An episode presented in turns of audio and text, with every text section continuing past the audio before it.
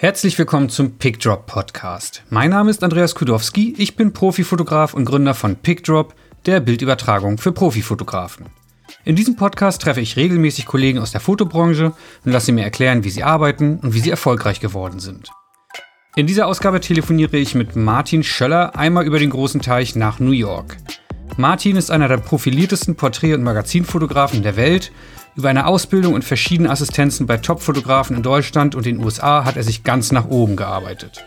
Seine Fotos prägen seit 25 Jahren die Cover der besten Magazine. Vor seiner Kamera hat er die bekanntesten Promis und er arbeitet mit den größten Werbekunden. Zugleich arbeitet Martin aber auch an verschiedenen freien Serien mit sozialen Hintergründen und hat weltweit Ausstellungen in renommierten Galerien und Museen. Für alle Liebhaber der Porträtfotografie gibt es also eine ganze Menge zu lernen von einem der ganz großen Fotografen unserer Zeit. Ich wünsche dir also viel Spaß mit dieser Ausgabe. Mir gegenüber, aber dennoch fast 7000 Kilometer entfernt auf der anderen Seite des Atlantiks, sitzt heute Martin Schöller. Hallo Martin. Ähm, zum Einstieg in dieser vielleicht doch etwas schwierigen Zeit will ich dich etwas Positives fragen. Wieso ist Fotograf zu sein der schönste Job der Welt? Äh, hast du das irgendwo gelesen, dass ich das immer sage? Oder bist du selber der Ansicht? ich habe das auch schon gelesen, dass du das sagst. Und ich persönlich finde es auch einen sehr schwierigen, aber trotzdem den schönsten Job der Welt. Ist es nicht mehr so? Äh, ja, ich denke, also ich kann mir nichts anderes vorstellen. Ich äh, habe auch, glaube ich, nicht so viele andere Talente. Insofern bleibt mir auch nichts anderes übrig. Aber was mir wirklich so äh, viel Spaß macht am Fotografieren, ist, dass man eine Entschuldigung hat, in andere Welten einzutauchen, andere Menschen zu treffen, an Orte zu kommen, an die man normalerweise nie gehen würde. Ich bin auch wirklich sehr sch äh, schlecht, mich so richtig zu entspannen. Also am Strand zu liegen, wird mir nach so einem Tag immer zu langweilig.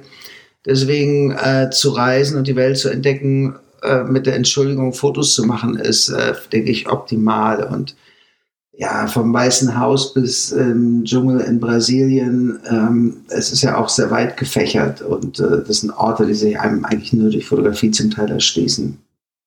Ganz kurz, du hast jetzt schon erwähnt, Weißes Haus bis Brasilien. Für die ganz, ganz, ganz, ganz wenigen Leute, die jetzt noch nicht wissen, was du machst, die deinen Namen schon tausendmal gehört haben, aber vielleicht noch nicht die Bilder bewusst wahrgenommen. Beschreib mal so in zwei, drei Sätzen deine Arbeit für jemanden, der sie noch nie gesehen hat, bitte. Ja, seit ähm, 1998, 99 arbeite ich äh, hauptsächlich als äh, Fotograf für verschiedene Magazine, als freiberuflicher Fotograf. Ich hatte mal einen Vertrag mit dem New Yorker Magazin für 13 Jahre, war dort der Hausfotograf sozusagen oder einer der Staff Photographers und äh, mache nebenbei auch Werbejobs, äh, um Geld zu verdienen, weil eben Magazinfotografie nicht besonders lukrativ ist. Und dann versuche ich äh, immer persönliche Projekte äh, zu, zu finden, die mich äh, emotional äh, anregen oder die ich als wichtig empfinde. Ich habe 300 Obdachlose an der Straßenecke in Los Angeles fotografiert, in West Hollywood. Dann habe ich äh, eine Serie über Female Bodybuilders gemacht. Jetzt gerade 75 Holocaust-Überlebende in Jerusalem fotografiert. Und äh, ja, mein neues freies Projekt sind Death Row Exonerees, Menschen, die zum Tode verurteilt worden und dann später freigesprochen worden sind. Hm. Ja, wir kommen da auch später noch zu. Du bist auf jeden Fall, was so soziale Themen angeht, habe ich das Gefühl, über die Jahrzehnte dein Engagement wächst dort, ist mein Eindruck. Ja, das hängt auch damit zusammen, dass ähm, die Magazinfotografie eben äh, wirklich weggebrochen ist zum größten Teil. Es ist ja, die Magazine sind am Leiden. Es gibt weniger Magazine. Viele Magazine, für die ich viel fotografiert habe, gibt es gar nicht mehr. Hm. Die, die es noch gibt, sind sehr viel dünner geworden. Und die Budgets, die sie haben, sind sehr viel kleiner geworden. Insofern, ähm, ja, habe ich jetzt so in den letzten Jahren versucht, mich ein bisschen selbst neu zu erfinden. Spannend. Okay, ja, da kommen wir gleich noch ein bisschen drauf auf die Strecken. Aber du hast über die Zeit so gearbeitet für, du hast ein paar schon paar der Magazine schon genannt: Time Magazine, GQ, Vanity Fair, Esquire, Rolling Stone, Hollywood Reporter, National Geographic, New York Times Magazine, The New Yorker. 13 Jahre hast du schon erwähnt. Ähm, wie hat sich so der, der 25-jährige Martin Schöller, der damals die Zukunft des sich heute 52, vermute ich mal, ne? Ja, genau. 52. Wie hat sich der 25-jährige Martin Schöller damals die Zukunft des 52-jährigen Martin Schöller vorgestellt, als er so das zweite Mal nach New York auswanderte, um der berühmten Annie Leibovitz zu assistieren? War es das, was du jetzt in diesen 20, 25 Jahren erlebt hast oder äh, ähm, ich treffe so viele junge Menschen und die versuchen ihre ganze Karriere zu planen und alles ähm, genau vorzusehen, wie sie, wo sie, wann sie sein wollen. Ich hatte, ehrlich gesagt, ich hatte gar keine Vorstellung. Ich hätte mir nie träumen lassen, dass ich jemals so erfolgreich werden würde, dass ich von Fotografie gut leben kann. Äh, es war wirklich, ähm, ich hatte keine andere Wahl, hatte ich so das Gefühl, ich muss Fotografie machen. Das ist das Einzige, was ich kann und in dem ich anscheinend nicht schlecht bin. Ich habe nach der Schule am Letteverein schnell gemerkt, dass man an der Schule nicht so sehr viel lernt, sondern am meisten lernt, wenn man assistiert. Ich habe kurze Zeit für einen Stilllebenfotografen in Frankfurt gearbeitet, der sehr nett war und dann äh, für Uwe Düttmann in Hamburg kurz assistiert, vier Monate, bis er mich gefeuert hat.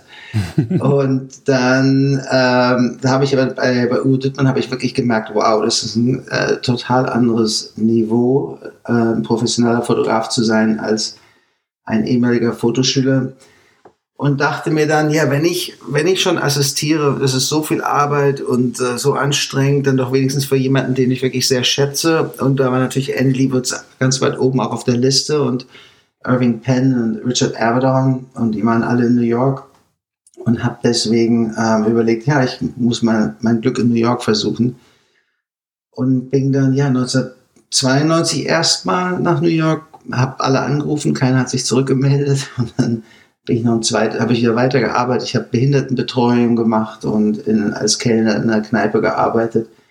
Habe mir ein bisschen Geld angespart und bin dann ein zweites Mal nach New York 1993 und äh, hatte danach, ich weiß auch nicht, nach zehn Anrufen und zehn Postkarten oder so, hatte ich dann ein Vorstellungsgespräch bei der Studiomanagerin. Und Annie hatte gerade jemanden gefeuert und der erste Assistent hat mich gemocht und deswegen äh, hat sich dann die Möglichkeit ergeben, da als dritter Assistent anzufangen. Hm. Und wir kommen gleich nochmal zu dieser Zeit zurück, aber bist du, also du musst ja irgendwie doch Träume gehabt haben damals. Ich meine, niemand geht zu Annie Liebowitz, ohne zu denken, ich will auch mal so groß werden, für diese Magazine arbeiten oder so.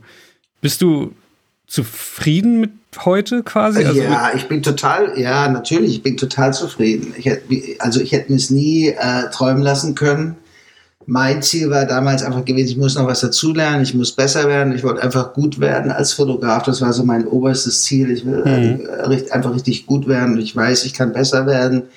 Und was muss ich dafür tun, um besser zu werden? Und natürlich habe ich mir immer erträumt, dass ich dann auch mal für Magazine arbeiten werde. Ähm, nicht unbedingt vielleicht für die, die Annie arbeitet. Ich habe nicht gedacht, dass ich dann vielleicht mal auch für die gleichen arbeiten würden könnte. Ähm, mein Ziel war einfach ein guter Fotograf zu sein und zu schauen, dass ich da, davon Lebensunterhalt bestreiten kann. Das war so mein Ziel. Ja gut, da hast du ein bisschen, bisschen, bisschen übers Ziel hinausgeschossen am Ende. Ja, das ist ja auch schön. Ja. das stimmt. Hast du denn in dieser Zeit bei Annie, das waren ja am Ende, glaube ich, drei Jahre, gelernt, groß zu denken oder lag dir das schon immer? Weil du hast ja schon erwähnt, so richtig erfolgreich warst du mit den meisten Sachen nicht so richtig, wenn man so sich auf dich vorbereitet, dann merkt man so, so, so wusste es eigentlich gar nicht so richtig, wohin im Leben war mein Eindruck beim, beim, beim Lesen. Ja, das was ich nicht, äh, das war früher, das war bevor ich mit der äh, Fotoschule angefangen mhm. habe. Als ich ähm, das Abi geschafft hat, hat sich mein Vater sehr gewundert. Er hat nicht daran geglaubt, dass ich das jemals schaffen würde. und ähm, dann wusste ich erstmal äh, ein paar Jahre lang nicht, was ich machen wollte bis ein Freund von mir sich dann am Letteverein beworben hat und meinte, hier, bewerb dich doch auch am Letteverein, da können wir zusammen hingehen. Und daraufhin dachte ich mir, na ja, kann ich ja mal probieren. Hat mir ein paar Tipps gegeben. Mein Opa hatte mir gerade ein bisschen Geld geschenkt, habe ich mir dann eine Canon AE gekauft und meine ersten Fotos gemacht in, der, äh, in unserem Badezimmer, alles verdunkelt und dann versucht, die Filme zu entwickeln, was mir nicht so gut gelingen. Daraufhin habe ich es dann ins Labor gegeben erstmal. Naja, und letztendlich bin ich dann angenommen worden beim Lette-Verein und mein Freund ist nicht angenommen. Mhm. Äh, er wohnte dann auch schon zu der Zeit in Berlin und dann bin ich sogar noch bei ihm eingezogen in, seine, in sein Zimmer in der WG. Also ein sehr guter Freund bis zum heutigen Tag. Und ja, und danach wusste ich dann schon, da war ich dann schon ganz zielstrebig. Also wenn ich mal was gefunden habe, wo ich das Gefühl habe, das sagt mir zu, das trifft auf meine Persönlichkeit zu, ähm, da war ich dann schon von da ab, also an dem Tag, als ich im Wetterverein genommen worden bin, hat sich doch wirklich sehr viel in meinem Leben verändert.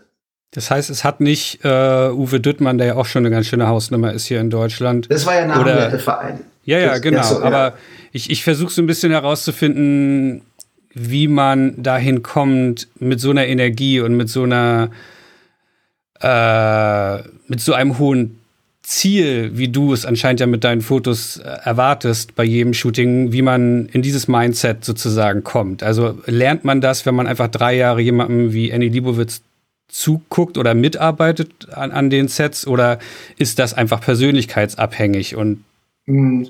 kann man sowas lernen? Ich glaube, es ist ähm, auch persönlichkeitsabhängig. Also bei mir denke ich, es, liegt es daran, dass ich äh, eine richtige Erleichterung äh, verspürt habe, als ich dann letztendlich Fotografie entdeckt habe und ich immer das Gefühl hatte, ich habe kein Backup-Plan. Es ist äh, Fotografie oder nichts. Also ähm, es gibt keine Alternative, so den Druck zu haben. Äh, habe auch nicht viel Unterstützung von meinen Eltern bekommen. Ich war auch schon früh finanziell auf mich allein gestellt, habe nebenbei immer jobben müssen und äh, Geld verdienen müssen. Also es gab nicht irgendwie so die Sicherheit von zu Hause, dass da jemand meine Rechnung bezahlt. Es gab nicht die Möglichkeit, nochmal was anderes zu machen. Ich habe nichts anderes studiert. Letteverein war ja und glaube ich ist immer noch heutzutage ist ja noch nicht mal ein äh, richtiges Studium. Das ist ja eigentlich eine Gesellenausbildung. So war das damals bei mir. Ich hatte also sozusagen noch nicht mal ein abgeschlossenes äh, Studium hinter mir. Und ja, für mich war das immer so, entweder schaffe ich das in der Fotografie oder ich mache Behindertenbetreuung oder arbeite als Kellner und das wollte ich natürlich nicht und daher kam doch schon auch sehr viel Antrieb, diese, diese äh, keine Alternative zu sehen. Hm, da brauchte es nicht die äh, berühmte Annie, die ja einen ganz speziellen Umgang mit ihren Assistenten hat, um, um irgendwie zu merken, okay, Vollgas oder gar nicht, ne? Das hast du von, von alleine. Das habe ich ja, das war von alleine, hat, hatte, ja. ich die, hatte ich diesen Druck oder diese, diesen Anspruch, aber eigentlich nie verbissen. Ich habe, man muss ja als Fotograf immer versuchen, so eine spielerische Haft, äh, spielehafte Art beizubehalten, weil sonst mhm. kann man als Fotograf auch ganz schnell irgendwie, wird es auch zu viel, weil es gibt auch immer so viele Enttäuschungen und Rückschläge und Schwierigkeiten aller möglichen Arten mit dem Fotografieren und äh, nee, von Annie habe ich gelernt, äh, dass man das einfach sehr ernst nehmen muss. Annie hat, ich dachte mir, jetzt komme ich zu der berühmten Fotografin, jetzt haben wir hier mal einen kleineren Fotoshoot, jetzt ist sie weniger gestresst. Aber sie war wirklich bei jedem einzelnen Fotoshoot, egal wer das war, auch wenn sie jemanden zum sechsten Mal schon mal fotografiert hat und die alle sowieso schon leiden können und sowieso alles mitmachen, was sie gerne hätte, war sie doch jedes Mal immer so gestresst und ähm, ja, dass ich mir gedacht habe, wow, äh, so muss es wohl sein und muss ich wohl jedes Mal äh, ganz, also alles geben. Man, man darf keinen kein Fotoshoot auf die leichte Schulter nehmen. Entweder macht man sie, macht sie nicht und wenn man sie macht, muss man sie richtig machen. Hm, das machst du heute auch noch genauso wahrscheinlich, ne? Das mal, ja, ich muss mir manchmal selber in den Arsch treten, dass ich mich immer gut vorbereite und äh, Location Scouts mache und Ideen habe und Backup-Ideen, falls manche dann nicht umgesetzt werden können, weil die Leute nicht mitmachen wollen, äh, Alternativen äh, zu haben und Gesprächsstoff zu haben mit der einzelnen Person, um den Gespräch zu verwickeln. Hm. Ja. Wir kommen da auch gleich noch drauf, wie du deine Ideen entwickelst und wie du sie am, am Set auch wirklich versuchst, mit den Leuten gemeinsam umzusetzen in jeder Assistenz lernt man ja auch etwas, das man hinterher unbedingt vermeiden möchte. Hast du aus dieser Assistenz auch damals etwas mitgenommen, wie man es nicht machen sollte? Ja, ich denke, äh, äh, Annie ist ja doch manchmal unberechtigt, ähm, unberechtigte Geduld. Er hatte sehr wenig Geduld. Mein Deutsch ist schon so schlecht geworden. Ich bin ja schon seit 25 Jahren hier. So super. Ähm, naja, sie hat, sie hat halt sehr, sehr wenig Geduld mit Menschen, die für sie arbeiten und kann auch mal öfters jähzornig sein. Das äh, liegt, liegt mir einfach persönlich auch nicht und das war natürlich auch mal abschreckend. Und ähm, ja, aber so professionell gesehen, also jetzt, wie gesagt, also es ist ja einmal die persönliche Seite und die professionelle Seite. Also äh, professionellen fällt mir jetzt erstmal nichts ein, was ich von ihr nicht übernehmen möchte. Also, wo ich mir gedacht habe, das will ich mal anders machen. Natürlich mache ich anderes Licht. Ich habe natürlich eine andere Philosophie. Ich ähm, habe ja auch ganz andere Jobs, mache ja auch viel mehr persönliche Projekte als sie. Und natürlich bin ich ein ganz anderer Fotograf. Aber so von ihrer Herangehensweise und wie sie alles strukturiert hat, äh, denke ich, hat sie da schon sehr viel richtig gemacht. 1999, ich will jetzt gar nicht so deinen ganzen Lebenslauf alles äh, durchgehen, das kann man alles wunderschön auf Wikipedia und in tausend anderen Interviews mit dir nachlesen. Aber man kommt relativ schnell zu dem Punkt, 1999 bist du dann innerhalb eines Jahres von 0 auf 100 ziemlich gefragt gewesen als Fotograf, also von der Assistenz zur, zur eigenen Fotografie. Äh, 127 Shoots in einem Jahr, glaube ich, oder? Mhm war, war dieses von 0 auf 100, von vier Shoots zu 127 Shoots von einem Jahr aufs nächste, war das für dich so eine harte oder, oder vielleicht aber auch trotzdem gute Schule nach der ganzen langen Wartezeit, diesem nach oben wollen irgendwie? Oder hat dich das umgehauen? Ja, äh, alles. also äh, 98 habe ich habe ich viel Zeit, ich muss mal gerade nachdenken, es war glaube ich 98, habe ich sehr viel Zeit in, äh, in, äh, ähm, im Polizeipräsidium in New Jersey verbracht, in, mhm.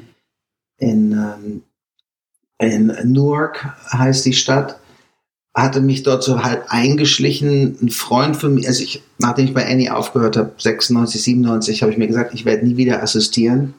Aber ein Freund von mir hat gesagt, ah, kannst du mir helfen beim Fotoshoot? Da habe ich gesagt, ja, okay, helfe ich dir. Und er hat einen Detektiv in Newark, New Jersey fotografiert, der für irgendwas geehrt wurde. Und, ähm, und ich war als Deutscher total geschockt, in, in diese, diese super verarmte Stadt zu kommen, ausgebrannte äh, Häuser, leere Straßen, ausgebrannte mhm. Autos auf der Straße wir sind dann mit dem Detektiv ein paar Häuser, da waren lauter Drogenabhängige und äh, er kannte alle und der Detektiv im Anzug mit äh, einer Pistole am Fußgelenk, einer in der Brusttasche oder ähm, unter dem Jackett, dass ich mir gedacht habe, oh mein Gott, das muss ich fotografieren, das ist ja wahnsinnig aufregend und habe dann einen, den Pressesprecher von, ähm, äh, von der Polizei kontaktiert und ein bisschen was vorgelogen, was erzählt von wegen deutschen Magazin und ich wäre deutscher journalistischer Fotograf und äh, ich würde für deutsche Magazine arbeiten und daraufhin hat er mir zwei Robbery, äh, Raub, äh, zwei Detektive einer Raubkommission vorgestellt. Es waren Zwillinge und beide waren so ungefähr mh, 200 Kilo vielleicht, so riesen. Äh, die haben früher mal Football gespielt, so als Linebacker. Also waren so Riesenmenschen so zwei Meter und fast genauso breit. Waren natürlich sehr fotogen, die beiden, und waren auch sehr freundlich. Und die andere Raubkommission fand es super spannend. Da kommt so Deutsche mit Dreadlocks, der äh, raucht und gern Bier trinkt und hab dann da stundenlang verbracht und mich mit denen unterhalten. Und die meinten dann immer, komm doch morgen einfach wieder vorbei, komm doch morgen einfach wieder vorbei, brauchst niemandem Bescheid sagen. Und dann haben sie mir später dann die äh, Detektive von der Mordkommission vorgestellt und von der Auto Task Force und dann äh, normale Straßenpolizisten und dann habe ich dort ein halbes Jahr lang immer die Nachtschichten verbracht, so drei, vier Mal in die Woche, war, äh, drei, vier Mal in der Woche war ich dann immer bei der Nachtschicht und habe äh, munter vor mich hin fotografiert und habe dann die Geschichte in Stern verkauft. Also es war eine Sache, die ich 98 gemacht habe und dann habe ich ein paar Hochzeiten fotografiert, ähm, und dann äh, Stillleben und natürlich an meiner Mappe immer weiter gearbeitet und habe alle möglichen Freunde von mir in diesem Close-Up-Stil fotografiert. Mhm. Und meine ganze Mappe war nichts anderes als Close-Ups und kein ähm, äh, Redakteur konnte mit denen viel anfangen. Die fanden sie alle irgendwie so ganz spannend oder ganz interessant, aber es waren ja keine berühmten Menschen, deswegen konnten sie sich nicht so richtig vorstellen, wie das äh, so umzusetzen ist für ihre Bedürfnisse. Und es war ja auch die Zeit, so die, die, die Zeit von David LaChapelle und Annie Leibovitz war eine Große ganz gefragt, ne? Rieseninszenierung, mhm. Photoshop fing gerade an, wunderschöne Kleider, Ballkleider und äh, perfekte Locations, perfektes Licht. Und äh, ich habe da am Anfang nicht so reingepasst mit meinen einfachen Close-ups. Bis dann eine Redakteurin mir dann Ende 98 Vanessa Redgrave gegeben hat, ein Close-up von Vanessa Redgrave zu machen. Hatte ich zehn Minuten Zeit in so einem Hotelzimmer während eines Press Junkets. Hm. Und die hat dann das Foto ganzseitig veröffentlicht und dann war das wirklich lawinenartig. Plötzlich, äh, oh mein Gott, er kann ja auch berühmte Menschen in diesem Close-Up-Stil fotografieren. Hätte ich ja gar nicht gedacht, dass sowas möglich ist. Und es sieht sogar interessant aus. Und das Licht ist eigentlich schmeichelhaft. Vanessa Redgrave war ja damals schon auch nicht mehr so jung und sah super auf dem Bild aus. Und ähm, ja, und dann plötzlich riefen alle an, weil ich war dann so genau, ich habe so zeitlich, da, zu der Zeit hat niemand Close-Ups gemacht, das war überhaupt nicht in. Ähm, Annie hat in den ganzen drei Jahren vielleicht mal ein, zwei Close-Ups gemacht. Das war einfach irgendwie, ja, seitdem ist es sehr populär geworden, aber damals gab es eigentlich niemanden, der Close-Ups gemacht hat. Und das war, diese Close-Ups waren dann wirklich ein schönes Gegengewicht im Magazin zu diesen inszenierten Fotos. Und äh, ja, das war überwältigend, war es natürlich super aufregend, es war unglaublich. Ich habe dann zum Glück ganz schnell äh, eine sehr gute Agentur gefunden, die mich wahnsinnig unterstützt haben ich war dann auch super pleite erstmal, weil ich musste dann plötzlich äh, Flüge kaufen und dorthin und da und Ausrüstung, Assistenten.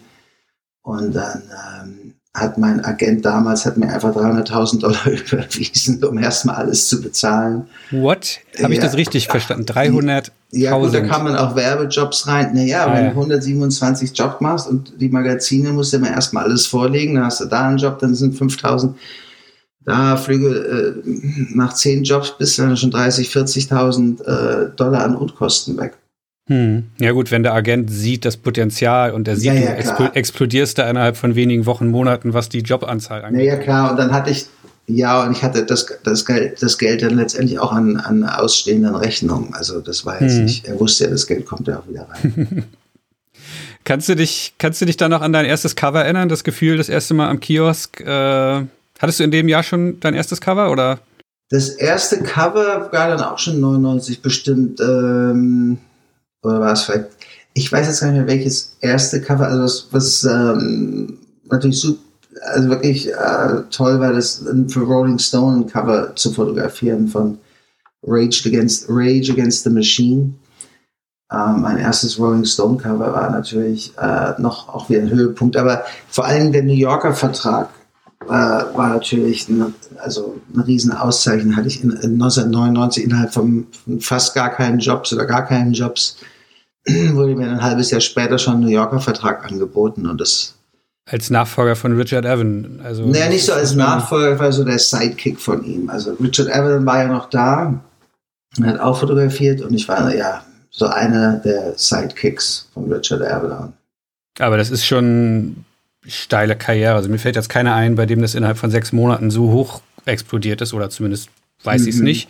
Mhm.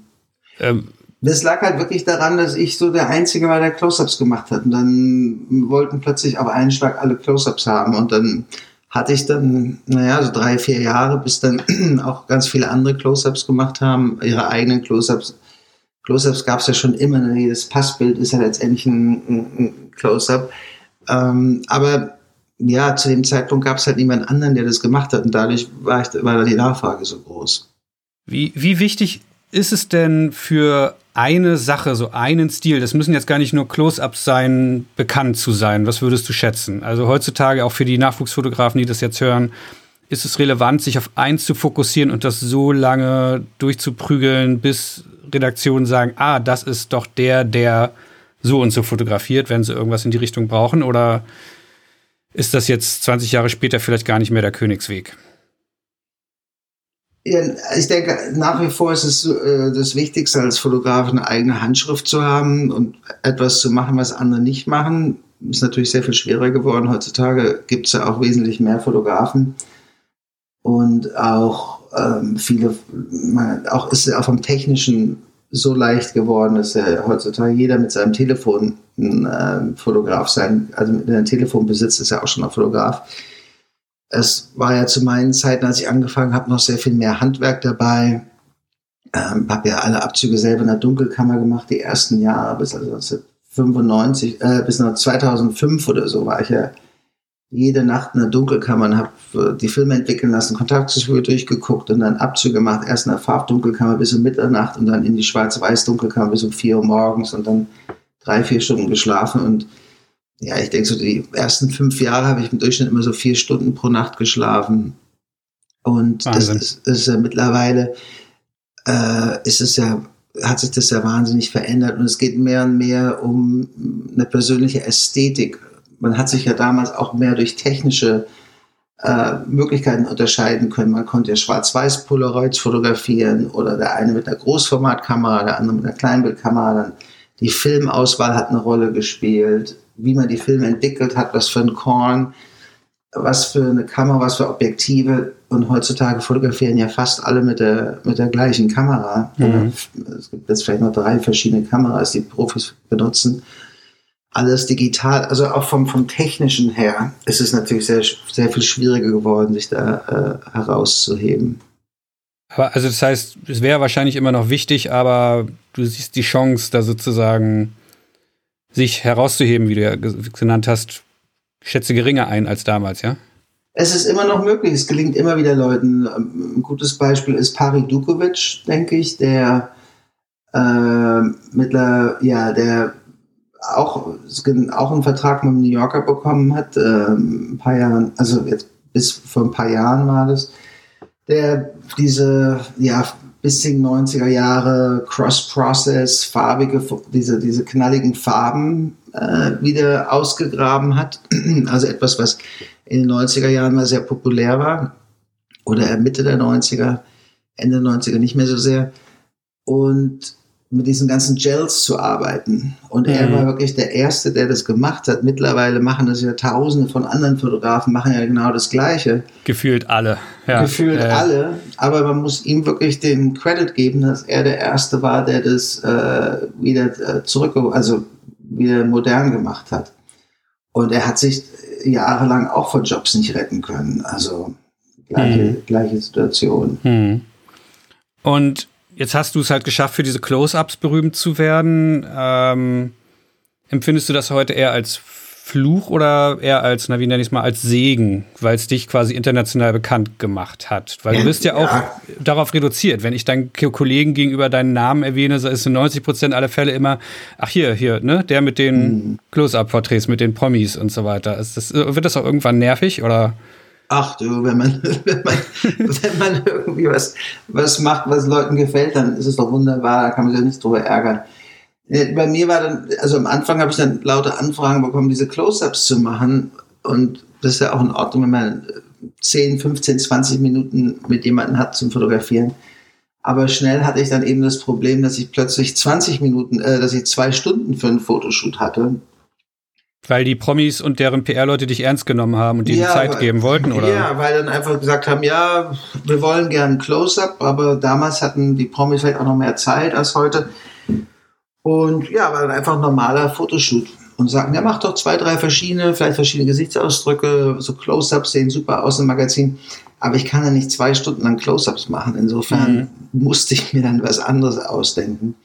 Und da waren dann doch auch meine vier Jahre mit Annie kamen mir dann zugute, dass ich dann, was ich bei ihr auch gelernt habe, diese mehr inszenierten Fotos, die, ähm, ich nenne sie Environmental, also Fotos im mhm. Environment, keine Studiofotos, äh, die zu beleuchten. Und dann habe ich versucht, äh, da immer ein bisschen Humor mit reinzubringen oder mich vielleicht ein bisschen über die Person lustig zu machen oder irgendeine Charakterseite von der Person hervorzuheben durch, durch, eine, äh, durch eine Idee. Hm. Damals war eben noch der Luxus, dass die Magazine so viel Geld hatten. Insofern, ich konnte wahnsinnige Ideen haben und wenn die dann mal 10.000 oder 20.000 Dollar in der Umsetzung gekostet haben, dann war das auch in Ordnung. Also heutzutage undenkbar. Hm. Also du musstest da gar nicht gegen ankämpfen, sondern es gab einfach die Möglichkeit zu sagen, ich habe jetzt diese Jobs, hm. naja, mache ich halt nochmal was anderes, ne? Ja, Quentin Tarantino und sage ich, ja, ich würde ihn ja auch gern mit Friedenstauben fotografieren. Er macht immer so gewalttätige Filme, vielleicht mal ihn umgeben von weißen Tauben und äh, äh, Film Einer flog übers Kuckucksnest mit Jack Nicholson hat mir immer so gut gefallen und ich dachte mir, er hat ja auch irgendwas Verrücktes, Zwangsjacke und man haben gesagt, ja, okay, hört sich doch gut an. Dann haben wir noch nicht mal, damals haben noch nicht mal die PR-Leute gefragt, ob er das überhaupt mitmacht, sondern es wurde dann einfach das Set gebaut. Dann kamen, äh, kamen dann fünf Leute mit diesen ganzen Tauben an. Und ähm, ja, dann kann man sich ja vorstellen, fünf, fünf Taubentrainer mit den Tauben und dem Setbau. Das das sind ja auch schon wahrscheinlich mal 5, 6, 7.000 Dollar nur mhm. die, um diese eine Idee umzusetzen. Und äh, mit, obwohl man noch gar nicht weiß, ob die Idee überhaupt, äh, ob er die überhaupt mitmacht. Also das hat sich natürlich jetzt viel geändert. Mhm. Ja, leider. Aber ähm, gibt es dann oder gab es dann trotzdem irgendwann den Moment, also du erzählst das von diesen Wahnsinn-Shootings, auch ein schönes Bild geworden mit, äh, mit ihm und den Tauben, aber gab es irgendwann diesen Moment, wo du dachtest, krass, ich hab's geschafft?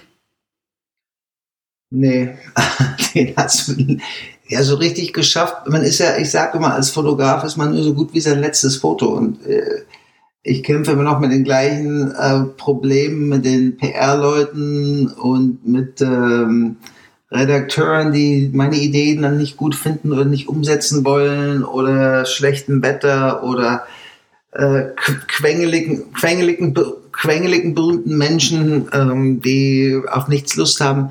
Daran hat sich ja nichts geändert in all den Jahren. Und, ah, ähm, du, du killst meine Hoffnung, okay. Nee.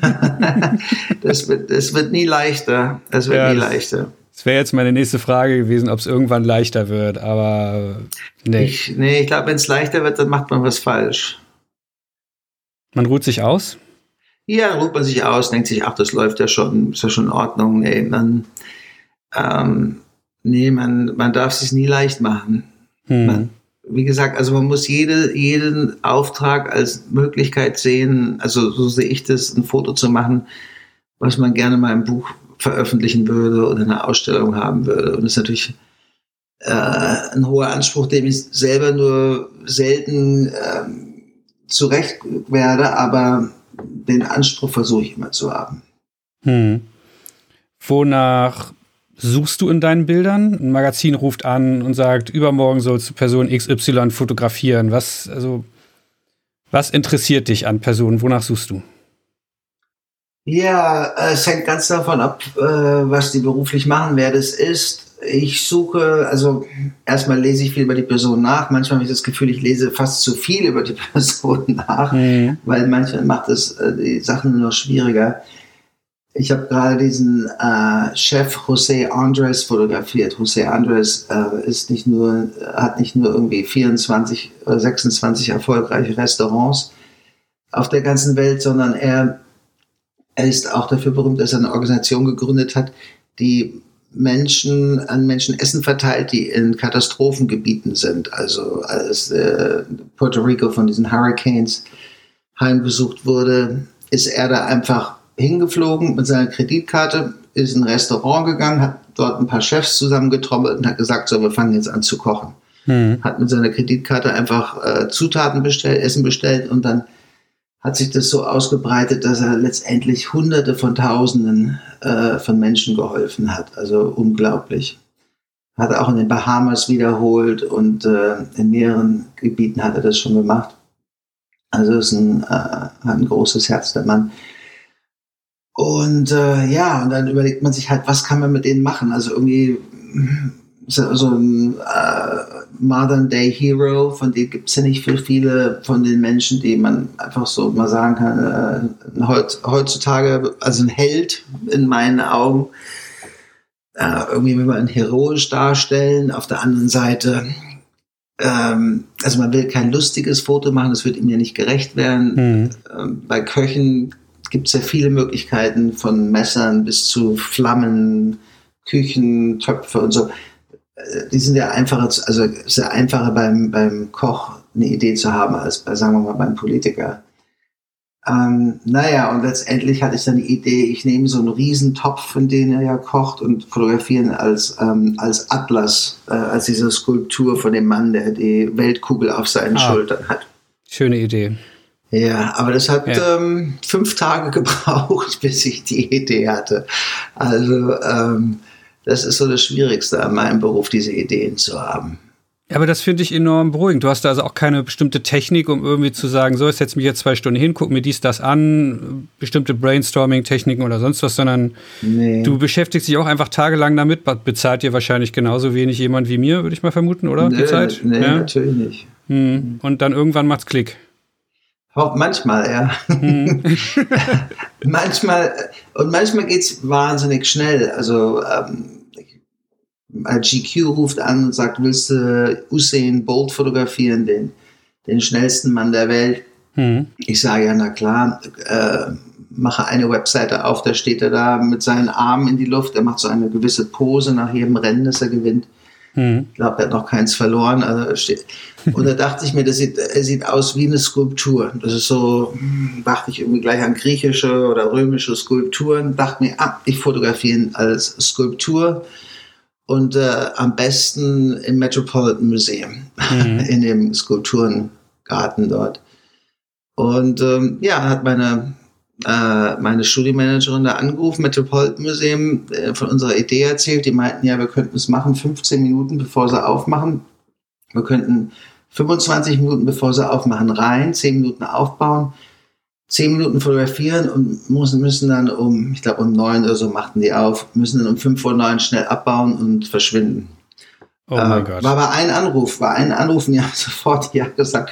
Es war, glaube ich, sogar noch dazu, ich glaube, 1000 Dollar oder sowas bezahlt. Und hm. dann habe ich so ein Podest anfertigen lassen äh, für ihn mit Rollen und äh, waren wir alle startbereit. Habe ich vorher einen Lageplan skizziert, wo welche Lichter hin müssen. Das Problem ist, die Lichter müssen ja auch wahnsinnig hoch, weil er steht hm. auf dem hm. Podest und er ist auch nochmal, äh, ist auch nochmal Meter 90 oder so groß. Also Lichter muss, muss da von oben beleuchtet werden hat man so riesen Stative, da hat natürlich die Wärter Angst, dass die Stative umfallen und die Skulpturen kaputt machen. Und, naja, aber es hat dann, also die Idee kam mir innerhalb von drei Minuten. Also und manchmal läuft es auch so. Manchmal läuft es auch so und manchmal ja. habe ich gar keine Ideen und bin am Verzweifeln. Das passiert öfters, als dass die Ideen sofort kommen. Aber wie, wie gehst du denn damit um mit dem Druck? Ich meine, Martin Schöller, du bist inzwischen nicht mehr, ich sage jetzt deinen Namen bewusst, weil das, du bist eine Marke, du bist bekannt, du bist für, bekannt für geile Ideen, für deine Close-ups. Wenn ein Magazin dich anruft, dann erwarten die Höchstleistung. Wie gehst du denn mit dem Druck um, da jedes Mal abzuliefern? Ja, wie gehe ich damit um? Keine, keine, also ich kann sehr gut abschalten. Keine schlaflosen Nächte? Ach, habe ich schon, also vor Fotoschutz habe ich öfter schlaflose Nächte oder halb mhm. schlaflose Nächte, nicht ganz schlaflos, aber äh, vor wichtigen Shoots schlafe ich immer noch schlecht. Mhm. Ähm, es ist, ich schlafe immer gut, wenn ich, wenn ich weiß, ich habe drei, vier richtig gute Ideen und das Gefühl habe, die werden die Ideen auch mitmachen.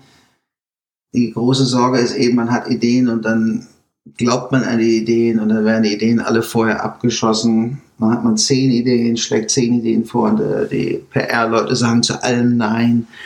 Solche Sachen sind da immer nach wie vor wahnsinnig frustrierend. Man denkt fünf Tage lang nach, um eine Idee zu haben und dann sagen sie zu allem Nein. Das ist natürlich ärgerlich. Aber was machst du dann? Ja, manchmal, das ist ja das Gute. Also im schlimmsten Fall habe ich immer ein Close-up. okay, ja. Hm. Du hast also, einen Backup-Plan jedes Mal. Das, das ist, ist sozusagen sehr ein Backup-Plan. Und manchmal schmeiße ich meine Hände in die Luft und sage, wisst ihr was, ihr könnt mich mal, also wenn, ja, oder ich habe dann immer noch so ein paar kleinere Ideen, die ich versuche dann an den Mann zu bringen oder an die Frau zu bringen, wenn die PR-Leute gerade auf dem Klo sind oder auf ihrem Handy rumdudeln. Ähm, dann bringe ich manchmal noch mal schnell eine kleinere Idee an, hole ich sie raus und versuche die Leute zu überreden. Hm, das, also meine nächste Frage auf dem Zettel ist wirklich, wie du es schaffst, an den, an den PR-Leuten vorbei, dich eine Idee bei den Stars abzu, abzugeben quasi und die zu überzeugen. Und das ist dann wirklich so, ne? Wenn sie auf Klo sind, kurz nochmal mit denen quatschen. Ist das ja, wirklich so einfach, in Anführungsstrichen? Hm, das hängt immer von der Situation, aber Steve ja. Carell stand vor mir und der hat ja jahrelang in dieser Show The Office mitgespielt und dadurch ist sein, also sein, sehr berühmt geworden. Und ähm, er ist ja einer der lustigsten Schauspieler überhaupt. Und mhm. ich dachte mir, es wäre sehr komisch, wenn er einfach so eine Rolle Tesafilm ums Gesicht gewickelt hätte. Kam mir die Idee und ein paar Ideen, die ich vorher hatte, wurden schon alle abgesagt. Deswegen hatte ich einfach eine Rolle Klebeband in der in der Jackentasche und ich sah gerade, wie, die, wie der ähm, sein PR-Mann in Richtung Toilette läuft und ich sage dann einfach nur, Steve, I got a really funny idea. Don't move. Trust me, it's gonna be great. Und dann habe ich einfach ihm das Klebeband ums Gesicht gewickelt und ähm, ja, dann habe ich zehn Fotos gemacht und dann mal der PR-Mensch wieder da und dann war das Klebeband natürlich weg. Aber naja, also man, man muss manchmal wirklich einfach ein bisschen frech und dreist sein. Und hilft es, wenn man selber einen Namen hat oder die, diese prominenten Personen vielleicht sogar ein Bild von dir gekauft haben und zu Hause im Wohnzimmer hängen haben? Oder? Ähm, es, ja, es ist jetzt schon, also ab und zu mal habe ich dann jemanden, die sagen, oh mein Gott, ich liebe deine Fotografie, ich bin großer Fan von dir. Das heißt aber noch nicht, dass sie eine lustige Idee mitmachen. Wirklich nicht? Äh, nö, nicht unbedingt. Und es kann auch heißen, dass sie sagen, ja, ich mag ja deine Close-Ups, aber ich will lieber kein Close-Up von mir. Also es, mhm. ist, es kann in beide Richtungen ausschlagen. Und ich denke, ich bekomme wenige Hollywood-Leute diese Tage, weil die meisten PR-Leute ein bisschen schlecht auf mich zu sprechen sind, weil ich vielleicht an denen vor, vorbeigearbeitet habe in der Vergangenheit, als sie auf dem Klo waren. Es schafft natürlich nicht unbedingt Freunde. Und dann auch mit diesen Close-ups, wie gesagt, also wenn man als Frau in Hollywood ähm, arbeitet, sind meine Close-ups natürlich auch nicht unbedingt ja förderlich für die Karriere, muss man mal ganz ehrlich sagen. Also ähm, muss man ja auch gerechterweise mal sagen, ist ja auch sehr schwer als Frau in Hollywood, als Schauspielerin, wird älter und will immer noch die guten Rollen bekommen. Es gibt wenige Rollen für ältere Frauen. Mhm. Alle tun sie so, als wären sie zehn Jahre jünger. Und dann komme ich mit meinen Close-Ups. Hm, haben sie vielleicht doch noch einen anderen Fotografen? Passiert dir das dann auch noch manchmal? Steve ja, Buscemi hat, glaube ich, gemacht, dass, dass die Bilder hinterher einfach nicht freigegeben werden? Naja, das ist nach wie vor so, dass die Magazine, für die man fotografiert, die nicht, äh, nicht um die Freigabe äh, betteln müssen. Also die Magazine, die den Auftrag erteilen, haben immer noch das Recht nach amerikanischem Recht. Also so ist es meistens noch so, dass die veröffentlichen können, was sie wollen, mhm. Ohne die PR-Leute zu fragen. Ob die jetzt manchmal auch gefragt werden, hm, ich denke schon. Also diese ganzen, äh, diese ganze Journalisti journalistischen Grundsätze sind ja mittlerweile ein bisschen aufgeweicht worden. Mhm. Wenn man Interviews von dir liest, äh, liest man auch immer wieder, dass du eigentlich von dieser klassischen Promi-Inszenierung nicht viel hältst. Jetzt machst du sie aber trotzdem, wenn vielleicht auch ein bisschen anders. Äh, warum? Promi, Promi-Inszenierung. Hm, vielleicht geht es mehr so in die Richtung, dass ich ja, äh, prominente Menschen nicht persönlich feiere oder nicht, äh, nicht zu ihnen äh, hinaufschaue oder nicht denke, sie wären etwas Besonderes. Äh, insofern habe ich das vielleicht mal gesagt. Also inszenierte Fotos mag ich gerne ähm, und ähm, ich liebe ja unter anderem Henri Cadre-Besson für, für den Humor, den er auch in sehr vielen Fotos hat. Ich glaube, ich habe auch viel von ihm übernommen bei meinen inszenierten Fotos, die so, ja, natürlich sind meine Fotos keine journalistischen Fotos, so wie seine, mhm. aber ähm, so, eine, so einen gewissen Moment einzufangen, in dem sich die Person, die ich fotografiere, sie das Gefühl haben, sie sind sich der Situation gar nicht so bewusst oder ähm, es wäre das äh, Normalste in der ganzen Welt in der Situation, in der sie sich gerade befinden. Also eine komische Situation zu, zu inszenieren, aber dann die Person, die im Foto ist, darf nicht noch mitspielen, sonst äh, ist es ja oftmals dann zu, äh, zu dick aufgetragen und wirkt dann eher so plump. Mhm. Das ist so der Unterschied, wie du dich versuchst von David LaChapelle oder irgendwie sowas äh, abzuheben. Ja, ja, ne? genau, ja. ja. Mhm. Okay. Ja. Naja, und David LaChapelle sind noch viel inszeniert und Ideen sind ja oftmals, haben ja mit der Person überhaupt nichts zu tun mhm. äh, sind ja eher visuell, äh, mehr visuell lastig als als ich versuche, ich, ich denke, meine erfolgreichsten Fotos haben eben auch, obwohl sie inszeniert sind, sehr viel mit dem Charakter der Person zu tun. Hm. Was glaubst du, ist so dein erfolgreichstes Bild? Vielleicht auch eine Außenwahrnehmung von dir? Ach, äh, ja, wie erwähnt, also Tarantino liebe ich nach wie vor oder äh, nicht so altes Bild, Jeff Koons zum Beispiel, hm. mit, den, mit dem Blumenkranz und weiß angemalten Gesicht. Ja. Es ist ja ist natürlich nicht eins seiner Kunstwerke und das will, will ich auch gar nicht, dass es so wäre.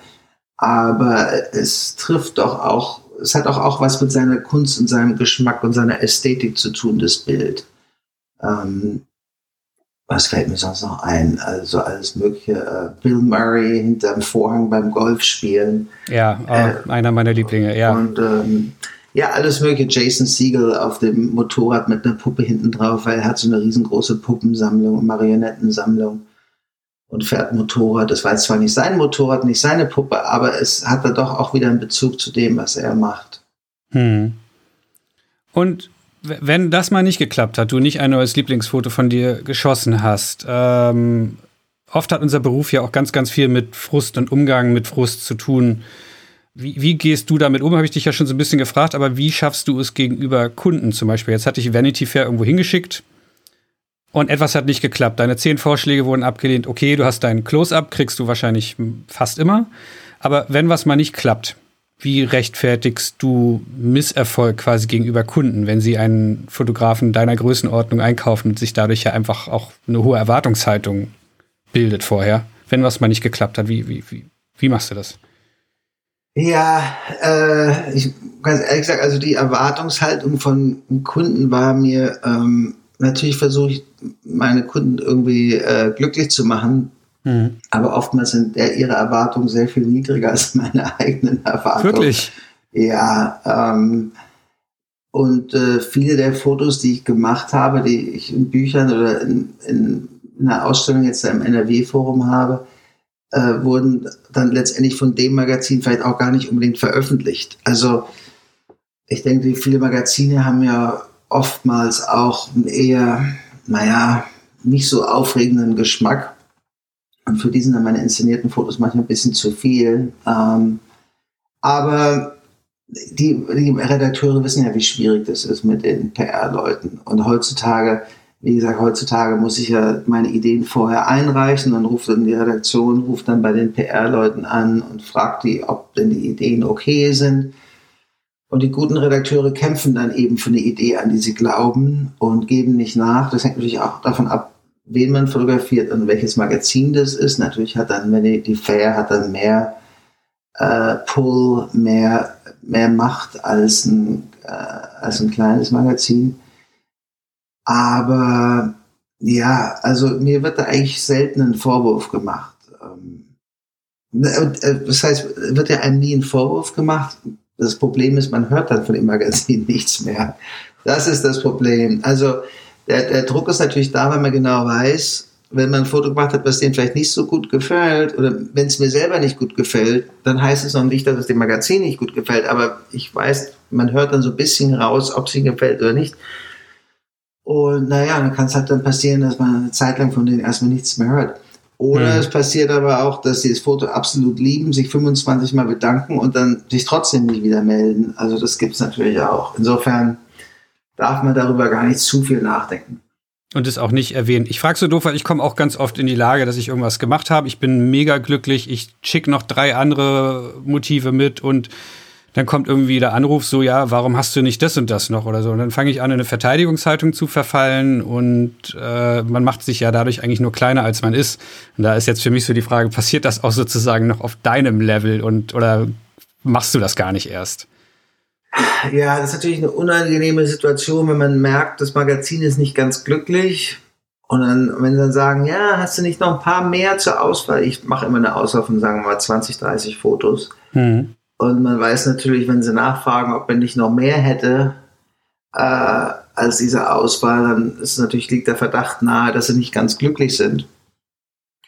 Aber das ist äh, ja, das ist schwieriger am Fotografen da sein. Man, also es auf der einen Seite macht es so einen Beruf aufregend, weil man ist ja zeitlich limitiert und und man kann nicht wieder zurück. Oder zurückzugehen ist schwierig, das nochmal zu machen. Das ist meistens fast unmöglich. Mhm. Und äh, deswegen ist es natürlich dann spannend und es ist natürlich dadurch aber auch eine große Befriedigung, wenn man da mal was ganz Tolles gemacht hat. Wenn man jetzt ein Büro, einen Job im Büro hat und dann macht man jeden Tag ein bisschen was auf ein größeres Ziel hin, das ist ein ganz anderes Erlebnis als unser Job. Hm. Aber du, wenn du nicht happy bist, sagst du auch einfach nichts und guckst, was der Kunde sagt und meistens sind die dann happy, ja? Ja, ich lasse mich eigentlich, äh, ja, ja, ich frage nachher, ist auch schwer nachzufragen, oh, und hat es euch gefallen? Mhm. Also ich versuche solche, solche Diskussionen, ähm, solchen Diskussionen aus dem Weg zu gehen, würde ich mal sagen. Ich, ich, ich finde, als Fotograf muss man wirklich, darf man sich nicht zu abhängig machen von der Meinung von anderen. Also man kann zehn Leute fragen, man hört zehn verschiedene Antworten. Eine finden was ganz toll, der andere findet es nicht toll. Ich setze mich irgendwie Kritik so wenig wie möglich aus. Ich, bin, ich weiß, wenn ich was toll finde und die Erfahrung zeigt, wenn ich was toll finde, dann finden es auch fast alle anderen toll. Hm. Und wenn ich irgendwas nicht toll finde, dann zeige ich das erst gar nicht und behalte es für mich. Und ähm, ja, warum, ja, warum sollte ich jetzt versuchen, mit irgendwelchen Fotos, von denen ich nicht selbst überzeugt bin, Lob zu erfahren? Hm. Also, das ist so meine Devise. Ja, klingt sehr gesund auf jeden Fall. Und, äh, und das Wichtigste würde ich sagen, für die, also es ist gut, einen ganz engen Kreis von Leuten zu haben, sagen wir mal zwei, drei Leute, von denen man die Meinung zu schätzen weiß oder das Gefühl hat, der ihre Meinung könnte einen weiterbringen oder ähm, hat was zu bedeuten. Also ich habe da so zwei Leute, die ich nach ihrer Meinung frage und ähm, wenn ich mal nicht sicher bin und sonst ja, frage ich niemanden nach der Meinung. Fotografenkollegen oder? Ja, ja, Fotografenkollegen, ja. Mhm. ja. Jetzt bist du ja, ja, logischerweise in den USA und nicht in Deutschland. Und das hat, das hat ja wahrscheinlich auch einen Grund, weswegen du irgendwie gesagt hast, ich will in die USA gehen. Äh, meine Arbeitshypothese ist so ein bisschen, sind die USA eigentlich so der spannendere und ab, vielleicht auch abwechslungsreichere Ort für neugierige Fotografen wie dich? Es ist schwer zu sagen. Ich lebe ja jetzt schon seit 1994 in den Staaten, also 26 Jahre, und habe es einen Vergleich aufzustellen zwischen Staaten und Deutschland ist äh, sehr schwer für mich. Es war einfach damals so, als ich aus Deutschland weg bin, dass doch New York, und ich denke, das trifft heute auch noch zu, so, so wirklich das Zentrum für Fotografie ist. Und ähm, das Interesse an Fotografie war hier damals viel größer als in Deutschland. Ähm, alle wirklich weltberühmten Fotografen waren in New York damals, bis auf so bis auf Modefotografen, ähm, die natürlich dann auch mal in Paris, in Milan, aber die kamen dann auch alle irgendwann mal wieder nach New York. Ähm, und ja, es, ich denke, es ist, New York ist immer noch die spannendste Stadt für, für Fotografie. Hm, aber jetzt, weil die Magazine dort sitzen, aber also was mir auffällt, wenn ich in den USA bin, es ist einfach, Dinge sind ja extremer. Es gibt eben krasse Female Bodybuilders, wie du sie in einer Serie porträtiert hast. Es gibt Leute, äh, die mit gezückter, ich übertreibe jetzt, mit gezückter Pumpgun und Amerika-Flagge im Vorgarten stehen. Also mhm. Motive, die man in Deutschland gar nicht findet, weil einfach alles viel extremer dort ist. Ist das, macht's das einfacher? Auch in der Inszenierung vielleicht für dich? Ja, ja, aber ähm, ach, in Deutschland gibt es ja auch viele spannende Themen, denke ich. Also es gibt so eine wahnsinnige äh, Vereinskultur in Deutschland. Ich denke mir immer, da muss es doch wirklich viele tolle Themen geben. Es gibt ja von zu allem Verein, von Gartenzwergeverein zu Indianervereine zu ähm, was weiß ich nicht, äh, Volksvereine. Ich denke, es gibt in Deutschland auch äh, sehr viele spannende äh, Themen zu, auch, ähm, auch natürlich jetzt mit der, mit, mit der ganzen, mit den ganzen Rechtsradikalen oder Fußballhooligans und sowas gibt es ja hier nicht so in dem Maße, diese Fußballhooligans. Also man, es gibt in jedem Land was Spannendes zu fotografieren. Natürlich sind die Amerikaner für ihre äh, mehr extro, äh, extravaganten Sachen berühmt. Aber drei von den Bodybuildern sind auch in, aus Deutschland, die ich in meinem Buch habe. Und, ähm, und sind also aus der ganzen Welt, auch eine, eine oder zwei aus Italien und Südamerika. Und jo, äh, es, ja, es gibt, man hat immer so das Gefühl, New York ist mehr das Land, also Amerikas Vereinigten Staaten sind mehr das Land der, der verrückten, extrovertierten Menschen. Und das stimmt schon irgendwo, aber was nicht heißt, dass man ja nicht von Themen her in Deutschland auch was Spannendes machen könnte. Hm. Aber, aber wenn man trotzdem sozusagen, ähm, ich, ich lobe dich jetzt hier die ganze Zeit so über den, über den Klee, sorry, aber wenn man so ein berühmter Fotograf wie du werden will, ich habe es jetzt in Anführungsstriche gesetzt, das kannst du noch nicht sehen, mhm.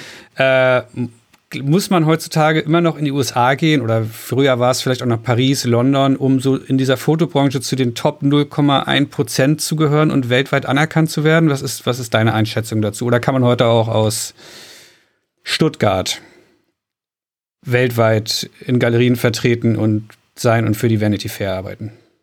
Ich denke, das hängt davon ab, was man für ein Fotograf äh, ist oder sein möchte. Ob man ähm, Porträtfotograf klassischen Sinn, ich sehe mich als einfach hauptsächlich als klassischen Porträtfotografen und an und ähm, ich denke, dann ist es wahrscheinlich in New York wahrscheinlich schon besser, weil natürlich interessieren sich die Magazine oder die Menschen, da interessieren sich immer am meisten für berühmte Menschen und daher kommen dann die Aufträge. Was ja nicht heißt, dass man auch nicht berühmte Menschen fotografieren kann, aber die sind zumal in New York oder in Los Angeles die meisten berühmten Schauspieler und Musiker oder vielleicht noch in London. Aber wenn man ganz toller Stilllebenfotograf äh, werden möchte, dann denke ich, muss man nicht unbedingt in New York sein. Wenn man Kunstfotograf, also ausschließlich für, für seine Ausstellung arbeitet, so wie Gursky oder Struth oder Ruff, die sind, glaube ich, alle irgendwie so im Düsseldorfer Raum, muss man auch nicht nach New York.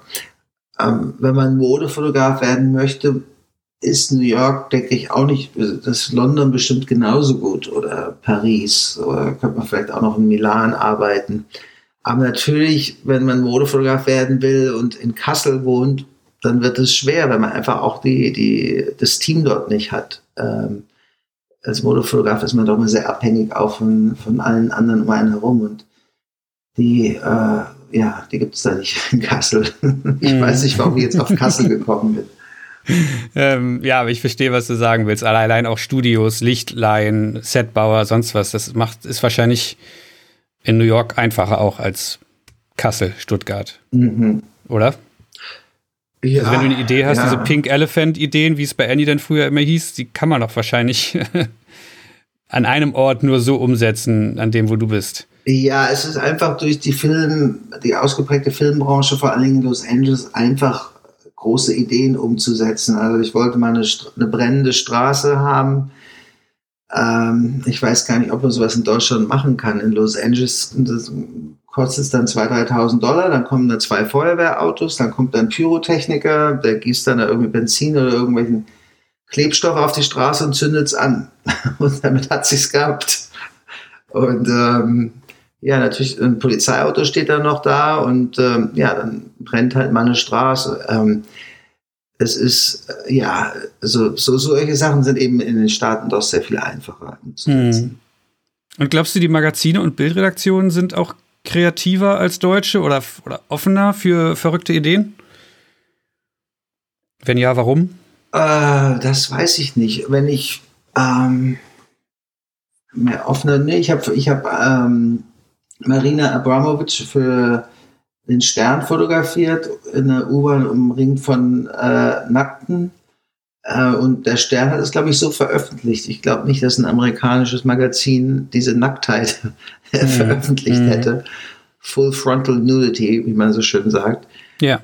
Also, das würde ich nicht behaupten. Also, wenn man will, kann man sich auch hier austoben. Ja, bestimmt. Ja. Aber wie gesagt, mit dem Magazin, ich weiß, in Deutschland ist er auch so schwer geworden. Ähm, es ist, ähm, äh, solche Ideen kosten eben einfach auch Geld und dann muss man ja mehrere Ideen haben, wenn man was Konzeptionelles machen will. Und mit Marina Abramovic hatte ich, glaube ich, drei oder vier Stunden Zeit und dann hatte ich fünf Schlangen, die ich hier im Kopf gewickelt habe, habe sie in der U-Bahn umgeben vom Nackten fotografiert und noch zwei andere Ideen, die mir jetzt nicht einfallen, die nicht so toll waren. Mhm. Aber ja, das braucht man Prop-Stylist und Models und Permits und so weiter. Aber jetzt war ich auf deiner Vernissage in der Camera Works Galerie vor, Gott, wann war das? Dreiviertel Jahr her oder so? Ja. Mhm. Aber du weißt, was ich meine, ne? Mhm. Ähm, und da hast du ein paar Fragen von Besuchern äh, beantwortet und einer fragte auch irgendwie nach Geld und, und wie, wie viel du damit machen würdest und so weiter mit diesen tollen Fotos. Und da hast du gesagt, dass auch du in den USA nur 500 Dollar für so ein Editorial Shoot bekommst als dein Gehalt. Mhm. Und ich, ich stand daneben und dachte so, hä? Also das ist Martin Schöller, der kriegt doch nicht 500 Dollar für so ein äh, The New Yorker. Gut, da hattest du eine Festanstellung in irgendeiner Form, aber äh, ja, ich muss doch noch mal nachhaken. Wirklich? Echt jetzt? Ja, also wenn man, also Andy Leibovitz kriegt natürlich keine 500 Dollar, weil die hat, einen, die hat ja einen Vertrag mit Vanity Fair und in den goldenen Zeiten des Magazin, der Magazine war es eben so, dass die Magazine Exklusivität wollten und haben mhm. dann eben zu Annie gesagt, wir wollen, dass du nur für uns arbeitest, nur für Vanity Fair. Und dann kommen die Agenten und rechnen hoch, wie viel Geld sie verdienen könnte, wenn sie für die auch von die auch fotografieren würde. Und äh, dadurch kommen dann wahnsinnige, also kommen dann Millionenbeträge an Jahresgagen raus. Mhm. Ähm, und das haben natürlich auch viele Modefotografen bekommen. Ähm, so die David LaChapelle dieser Welt und, und äh, etliche andere. Ich leider nie. Ich hatte beim New Yorker einen Fotograf. New Yorker ist ja eher, damals war das ein sehr armes Magazin, weil sie eigentlich nie Profit gemacht haben zum Jahresende. Sie haben immer mehr Geld ausgegeben, als sie verdient haben. Mhm. Deswegen hatten die nie hohe, ähm, hohe Gagen für ihre Staff-Photographers. Ich habe keine Ahnung. Richard Avedon haben sie wahrscheinlich auch ziemlich viel bezahlt. Mir allerdings äh, überhaupt nicht. Naja, und für alle anderen Magazine bin ich einfach ein Freelance-Photographer und alle bekommen das Gleiche. Da ist dein Name egal. Da ist mein Name egal. Äh, also wenn es fürs Drinnen ist im Magazin, sind es glaube ich 500 Dollar und wenn es für ein Cover sind, sind es 1000 oder 1200. Wahnsinn. Aber, aber wenn du jetzt erzählst von Schlangen und nackte Leute und Sets und Props, also. Das ist ja nur meine Gage. Ich also, wollte gerade sagen, bitte sag mir, da kommt das noch drauf, ja? Okay, ja, natürlich, also, natürlich. Assistenten mh. und Licht und äh, Retuschieren und Studiomiete und alles andere kommt natürlich oben drauf. Ich frage so doof, weil die Zustände in Deutschland sind ganz oft, hier sind deine 450 Euro plus Assi vielleicht noch und ja, der Rest ist dann mhm. deine Sache, mhm. wer das retuschiert, ob du da noch irgendwas eingekauft hast oder noch. Mhm. ja, also hast du da einen Tipp, wie man das ähm, auch für die Nachwuchsleute hier, wie man da hinkommt, zu inszenieren, ohne jedes Mal 5000 Euro draufzuzahlen? Nee, ich zahle selber drauf. Insofern ähm, habe ich da leider keine guten Tipps. Es, ich denke, man muss ja als Fotograf, man darf das nicht, man darf jetzt so Magazine nicht als Endjob sehen, weil dann verdient man ja nie Geld. Man muss Fotos machen, die einen äh, selber gut gefallen, die man später vielleicht dann auch mal in der Galerie verkaufen kann oder die man ähm, äh, also als Syndication, also Syndication Agency geben kann, also die dann weiterverkauft werden an mhm. andere Magazine. Es ist, ich sage mal, es sind so, so vier Einkunftsquellen für mich. Einmal ist es die, die Werbejobs sind natürlich die größte Topf, da kommt am meisten Geld rein. Dann der Verkauf von Fotos durch Galerien. Dann der Wiederverkauf von Fotos an andere Magazine durch meine Agentur. Und natürlich dann die ähm, Magazinsauftrags- äh, arbeiten und das ist natürlich das geringste von allen. In dieser Reihenfolge? Äh, wahrscheinlich, ja, in der Reihenfolge, ja. Hm. Das, das nimmt jetzt ein bisschen meine Frage vorweg. Du hast ja auch ein großes Studio mit, meine letzte Zahl, die ich recherchieren konnte, waren sechs Angestellte. Wie viel sind es aktuell? Nee, sechs hatte ich mal äh, äh, vor ein paar Jahren. Okay. Jetzt habe ich noch ja äh, drei und äh, wir haben auch mal ein bezahltes äh, einen Praktikanten, Praktikantin. Hm. Ähm, also vier. Okay. Aber vier Angestellte, die wollen bezahlt werden und wenn dann das mhm. Magazin da 500 Euro, äh, 500 Dollar zahlt, also ist das nicht auch ein enormer Druck nach 20, 25 Jahren, die du das jetzt machst, da ständig kreativ zu bleiben, abzuliefern, immer wieder noch einen draufzusetzen und mhm. also wie gehst du damit um? Ja, und vor allem, dass es das äh, Schwierigste ist, dass ich mir für meine freien Projekte noch dazu so viel Geld ausgebe und dann auch noch mit 8x10 Inch fotografiere. Das ist so das Problem. Da kommen wir gleich noch ähm, drauf. Ich habe da so Zahlen ja, gelesen. Hm. Ähm, ja, aber wie gesagt, mir macht das nach wie vor Spaß und äh, ich mache das gerne und ich, ja, ich, ich kann selber ganz gut davon leben. Ich werde jetzt nicht super reich, aber darum geht's mir auch nicht im Leben. Ähm, ja, solange es geht, geht's, gell? Ich meine, wie gesagt, ich hatte mal sechs angestellt, habe das ein bisschen zurückgedreht. Aber es ist halt auch durchs Retuschieren kommt ja auch wieder Geld rein. Also meine Retuscheurin, wie berechne ich ja sozusagen weiter, habe ich eine Auftragsarbeit, äh, Auftrag von Werbeagentur und die wollen dann 20 Fotos retuschiert haben und dann ähm, kommt da auch wieder gut Geld rein. Oder mein Assistent ist äh, auch Digitech und der wird dann als Digitech natürlich dann bei Fotoshoots weiter berechnet. Und mhm. meine Ausrüstung berechnen wir weiter. Wenn wir beim Studio fotografieren, was nicht, was sind nur 90 Quadratmeter, also es geht nur für ganz kleine Fotoshoots und wir haben da ja noch alle unsere Tische. Mhm. Ähm, aber dadurch kommt eben auch ein bisschen Geld rein und, und zum Glück äh, muss man auf Holz klopfen hier. Ähm, verkaufen auch viele Leute meine Fotos. Also davon, das macht auch einen großen Unterschied. Also verkaufe jedes Jahr auch, auch nicht, x Fotos. Also. Verrätst du wie viele? ich frage so frech, wenn nicht, kann ich es auch rausschneiden. Ja, äh, Musst du nicht, alles gut. Ja, 50 vielleicht oder so. Ah ja, okay. Ich muss zugeben, ich habe hab bei Cameraworks schon mit dem Gedanken gespielt, aber ich wüsste leider nicht, wo es hinhängen sollte in meiner Wohnung hier. Tja, muss man was wegschmeißen. mir fehlen Wände, mir fehlen schlichtweg die Wände. Aber nee, äh, nochmal zurück zum, zu, zum Ernsten. Hilft es dir dann sozusagen auch bei Werbejobs, äh, wenn du dieser Starfotograf wieder in, in Gänsefüßchen bist und du aus dieser Magazin, Promi, Galeriewelt bekannt bist und so weiter? Hilft dir das dann eben, diese anderen Jobs an Land zu ziehen, wo du sagst, so, damit finanziere ich den ganzen Editorial-Kram, wo meine eigentliche Leidenschaft steckt? Ja, natürlich, das ist alles, äh, spielt alles zusammen. Also äh, Werbejobs äh, sind super wichtig für mich. Dadurch kann ich meine, meine Angestellten bezahlen und meine freien Projekte machen. Hm. Und zum Teil machen die auch Spaß. ist ja jeder Fotoshoot ist eine Herausforderung.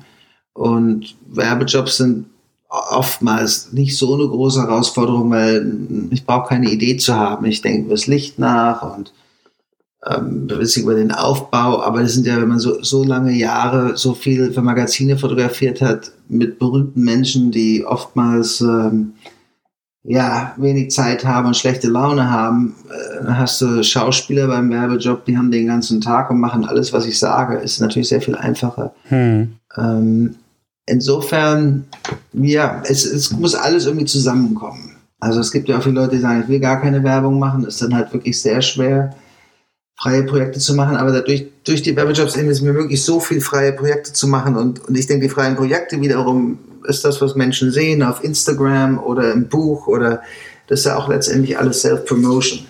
Also die freien mhm. Projekte halten ja auch, äh, halten den ganzen Laden ja am, am Laufen auch. Also doch, freie Projekte machen ist wichtig, wichtig ja? Ja, denke ich schon. Also auf jeden Fall. Hm.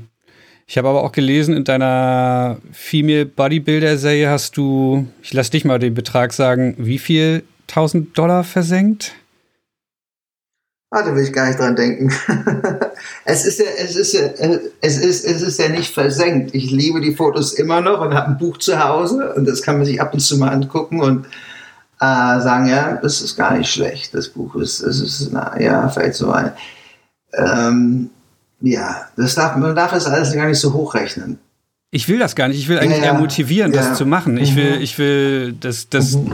du erzählst, wieso du das trotzdem machst, obwohl du dort, soll ich sagen, was du mal irgendwo genannt hast, den Betrag? Was habe ich denn gesagt? Du hast mal 250.000 Dollar erwähnt, die du für diese Serie insgesamt ausgegeben hast. Ja, das könnte schon stimmen. Hm.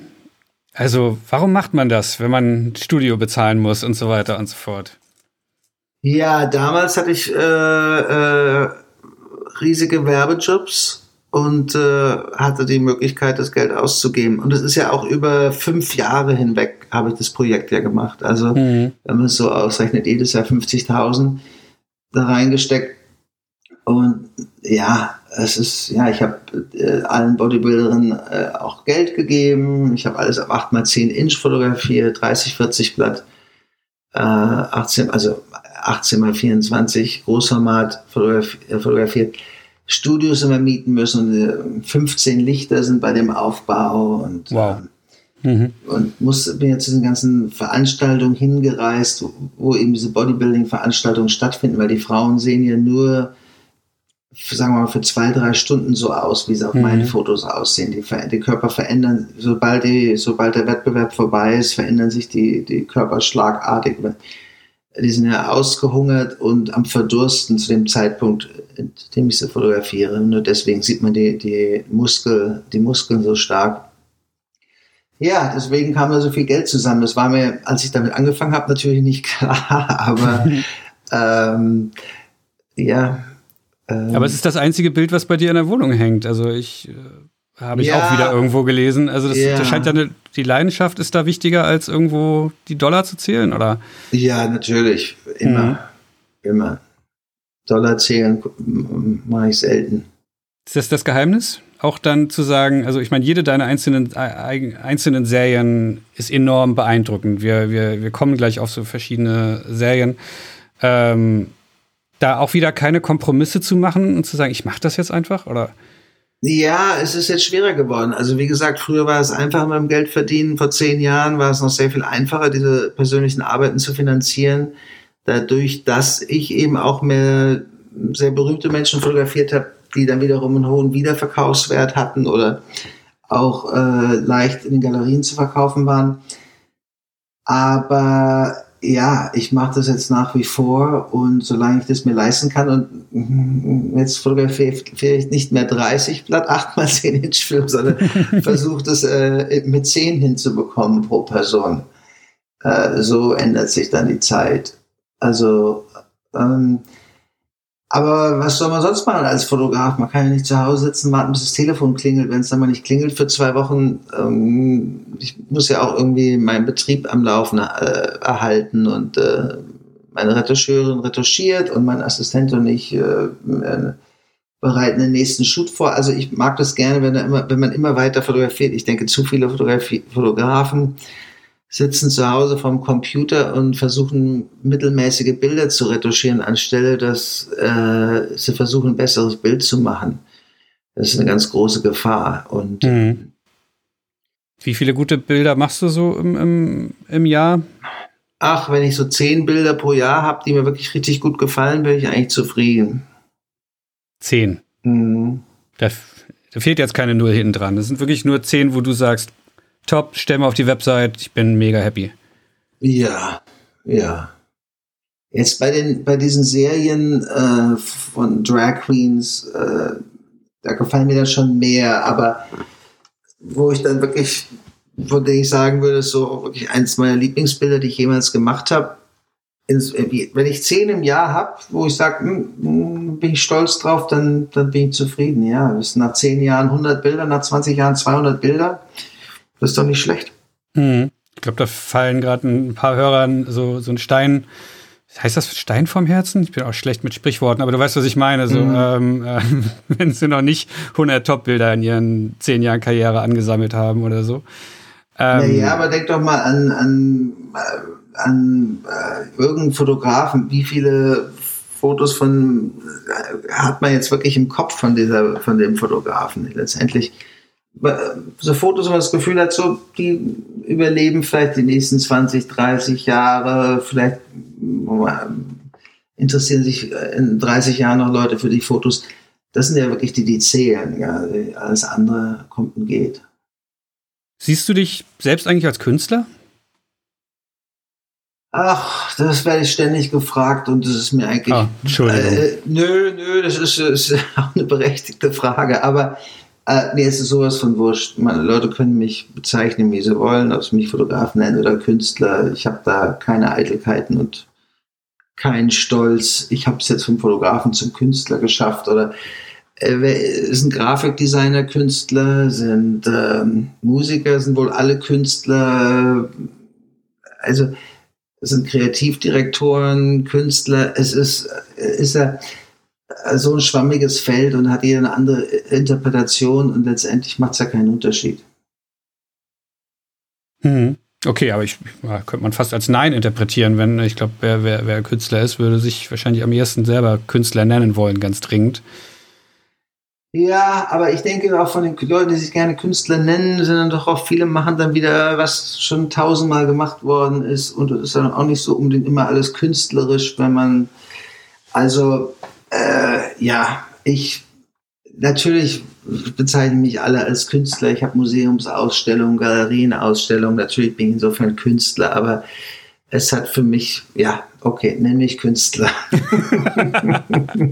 meine, dein, deine eigene Arbeit so bei den Close-Ups gerade lebt ja auch enorm von Wiederholung und eigentlich also der, die Form bleibt immer dieselbe. Ähm, nervt dich, habe ich dich vorhin schon gefragt, aber das ist ja auch der, der, klassische Künstlerweg. Man wird für eins bekannt, was weiß ich, Jeff Koons hatten wir vorhin schon, und dann immer und immer und immer wieder. Und ähm, nervt dich das auch eigentlich, dass da dein Stil schon ganz oft kopiert wurde? Äh, du, das ist ähm, Andy Wall hat eine äh, hat einen Staubsauger in die Ecke vom Museum gestellt und äh, oder hat ähm, dieses Campbell's Soup Logo als Kunst erklärt und ähm, ich denke, man muss damit umgehen können, wenn man kopiert wird. Das gehört einfach dazu und ähm, es wurmt mich natürlich, wenn jemand, wenn jemand das gleiche Licht benutzt wie ich und äh, das sich dann doch schon sehr, sehr ähnelt. Also wenn jemand nicht nur ein Close-up macht, sondern auch mit dem gleichen Licht es macht und versucht die gleichen mhm. Farben zu finden und so nah wie möglich an meine Arbeiten ranzukommen und dann äh, für wenig Geld einen Werbejob macht in meinem Stil. Das ist dann, wo man sich dann so ein bisschen so denkt, äh, hm, hm. aber ähm, ja, ich bin so oft kopiert worden. Das ist, ich habe mir schon gedacht, man müsste mal eine Ausstellung machen mit, mit allen äh, äh, anderen Künstlern, die von, von meine Fotos auch benutzt haben, zerknittert haben, abgemalt haben, mit Briefmarken nachgebaut haben, mit Pushpins äh, Fotos von mir gemacht haben. Ich finde es eher spannend, manchmal zu sehen, was Leute mit meinen Fotos machen. Hm, finde ich eine schöne Idee, würde ich mir angucken. Und bist du eigentlich selbst, also Sammler? Du bist von, von Bernd und Hilla Becher äh, beeinflusst, äh, findet man relativ schnell raus. Also wirklich klassische deutsche Schule der Wiederholung. Ähm, bist du da auch so jemand, der sammelt? Also hast du mitgezählt, wie viele Close-ups du schon fotografiert hast? Sagst du, ah, der fehlt mir noch? Ähm, hast du als Kind auch schon Briefmarken gesammelt, oder? Nö. Äh, ach doch, ich habe, glaube ich, mal Briefmarken gesammelt, so ein halbes Jahr lang. das kann, nee, aber ähm, natürlich, mich wurmt es, dass ich ein paar Leute noch nicht fotografiert habe. Und als Nelson Mandela gestorben ist, äh, da war ich so enttäuscht. Ich habe jahrelang versucht, ihn zu fotografieren, es nicht geschafft. Mhm. Ähm, das äh, natürlich sehe ich mich als Sammler und und ähm, es fehlen mir schon noch ein paar berühmte Menschen, weil ich will ja gerne so ein Archiv unserer Zeit haben. Ich möchte ja gerne so alle Menschen, die irgendwie im hauptsächlich die, die berechtigt im Mittelpunkt unserer Gesellschaft stehen, was natürlich mal schwierig ist zu sagen, wer, wer hat es verdient oder wer gehört dazu, aber doch wirklich Menschen unserer Zeit äh, festzuhalten. Und ja, mal sehen, wie ich die, die mir noch fehlen bekomme. Wenn du Mick Jagger oder äh, Keith Richards kennst, dann leg doch bitte mal ein Wort für mich ein. Äh, leider nicht, leider nicht. Ähm, aber ich halte dich auf dem Laufenden, wenn sich da an dem Status was ändert. Okay. Ähm, aber du, für dich ist die Herausforderung zumindest, was diese Close-ups angeht, ist wirklich eher diese Personen ranzukriegen, gar nicht mehr das Fotografieren an sich. Du brauchst da jetzt nicht mehr diese ständig neue Herausforderungen. Wie leuchte ich das aus? Also ich persönlich brauche immer neue Herausforderungen, ansonsten wird mir ruckzuck langweilig. Fünfmal dasselbe Licht benutzt und oh Gott, was mache ich jetzt? Das, das hast du zum Glück nicht, diesen, diesen Tick, oder? Naja, die, die Close-Ups sind ja immer ein Teil. Wenn ich einen Auftrag bekomme, mache ich ja vier, hm. fünf verschiedene Aufbauten und Close-Ups 15 Minuten. Ich das immer am besten, ich mache die immer am liebsten ganz am Anfang, wenn ich jemanden fotografiere weil es so der intimste Aufbau ist. Man ist, ist relativ nah und ich habe ja an der Seite auch schwarze Vorhänge und vorne diese großen Lampen. Mhm. Es ist ein sehr privates Umfeld und alle, man, da kann kein Make-up äh, reinspringen und der Publicist ist abgeschottet. Und ich kann einfach mich mit der, ist wirklich wie so ein Dialog. Und ähm, man lernt sich kennen, ich stelle ein paar Fragen, also wirklich fast wie so ein Interview zum Teil und mache zwischendrin diese Fotos. Und dann nach ist ja alles offen. Danach mache ich dann jedes Mal was anderes. Hm. Den, den offiziellen Teil, die Querformate, die inszenierten. Ja, ähm. oder ja, Querformate, Hochformate, andere Studioaufbauten auf Location oder wie auch immer. Hm. Jetzt leben ja diese Close-ups auch eben von dem ungeschminkten, von dem, von dem echten, äh, der Trend geht ja in der Branche schon seit 10, 15 Jahren dahin. Weg von glatt und schön hin zu echt, menschlich, greifbar, nahbar. Hattest du das Gefühl, du warst da einfach zur richtigen Zeit am richtigen Ort und hast Glück gehabt? Ja, ja, Glück gehört auf jeden Fall auch dazu, aber das war ja, wie gesagt, ähm, das war ja da 1999 nicht der Fall. Da war das ja noch, also da war ja noch glatt und schön gefragt. Ähm, ja, aber du warst ja so vielleicht Vorreiter oder so. Ja, ja. Die Leute waren, fanden es noch alle so spannend und aufregend, wie viel jünger man aussehen kann und besser man aussehen kann mit Photoshop. Aber ich denke, ich war einfach ein ganz gutes Gegengewicht dazu. Ähm, und habe natürlich auch in meinem Leben immer mehr Männer äh, fotografiert als Frauen deswegen. Mhm. Inzwischen habe ich ja anfangs schon erwähnt, habe ich das Gefühl, deine Themen shiften wirklich hin zu gesellschaftlichen Randgruppen thematisch gesehen.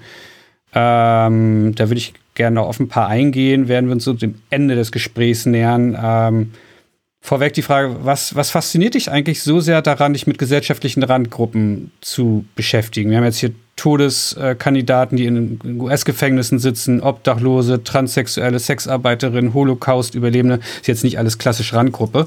Aber ähm, was ist die Faszination für dich dort zu sammeln, quasi? Wieder mit, mit demselben Licht, mit diesem Close-Up-Licht ganz oft. Ähm. Mhm. Ja, ich, ich finde es immer spannend, eine, eine äh, Gruppe zu dokumentieren. Ich sehe mich ja auch als äh, Dokumentarfotograf. Und ähm, diese Female Bodybuilders zum Teil Beispiel äh, Bodybuilding, Bodybuilding hat sich jetzt schon sehr, sehr verändert. Das ist ja sehr beeinflusst von Arnold Schwarzenegger. Der hatte die, die größte Bodybuilding-Veranstaltung in Las Vegas, Mr. und Mrs. Olympia jedes Jahr. Und er hat wohl vor ein paar Jahren mal gesagt, die Frauen sind alle viel zu groß geworden. Hm. Äh, wir müssen, die, die Drogen müssen zurückgedreht werden. Und ähm, und hat sich da irgendwie groß aufgeregt und jetzt hat sich Bodybuilding, ich folge dem ja nicht, ich habe ich hab extra keine Ahnung, was da heutzutage in der Szene passiert, aber mir wurde gesagt vom Freund, dass die Frauen jetzt mittlerweile alle doch sehr viel weniger muskulär wären und also ich denke mir, das ist so, wirklich so ein Zeitdokument, so war Female Bodybuilding zwischen 2003 und 2008, so sahen Frauen zu dieser Zeit aus, dass diese Bikinis haben sie gehabt, diese Frisur haben sie gewählt und dadurch ist dann vielleicht in 20 oder 30 Jahren, wenn sich jemand für Bodybuilding interessiert oder irgendwie einfach nur für diese Gruppe von Menschen, hat man wirklich so ein Zeitdokument geschaffen, dass er wie, so sah das mal aus. Und ich denke, die spannendsten Fotos sind ja die, die äh, Jahrzehnte überleben, die, äh, ja, ein Dokument unserer Zeit sind. Ich wiederhole mich hier immer.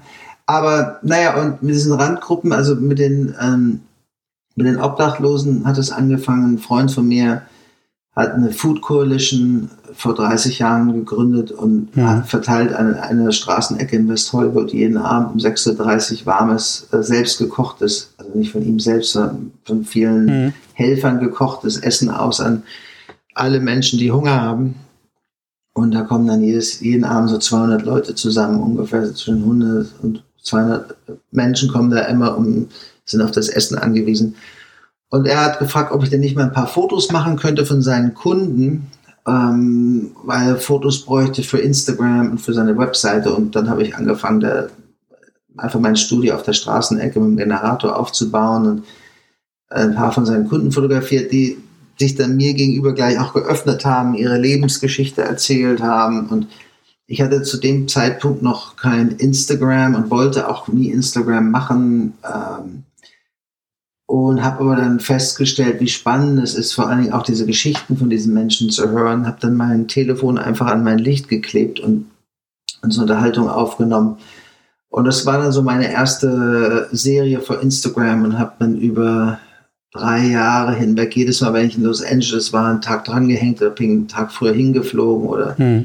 vor dem Shoot oder nach dem Shoot noch ein paar Stunden an dieser Ecke fotografiert und über 300 Menschen fotografiert und interviewt, was äh, sehr belastend war, weil natürlich die Geschichten, kann man sich vorstellen, sind natürlich äh, oftmals wirklich äh, sehr traurig und ähm, nehmen einen da auch persönlich auch mit.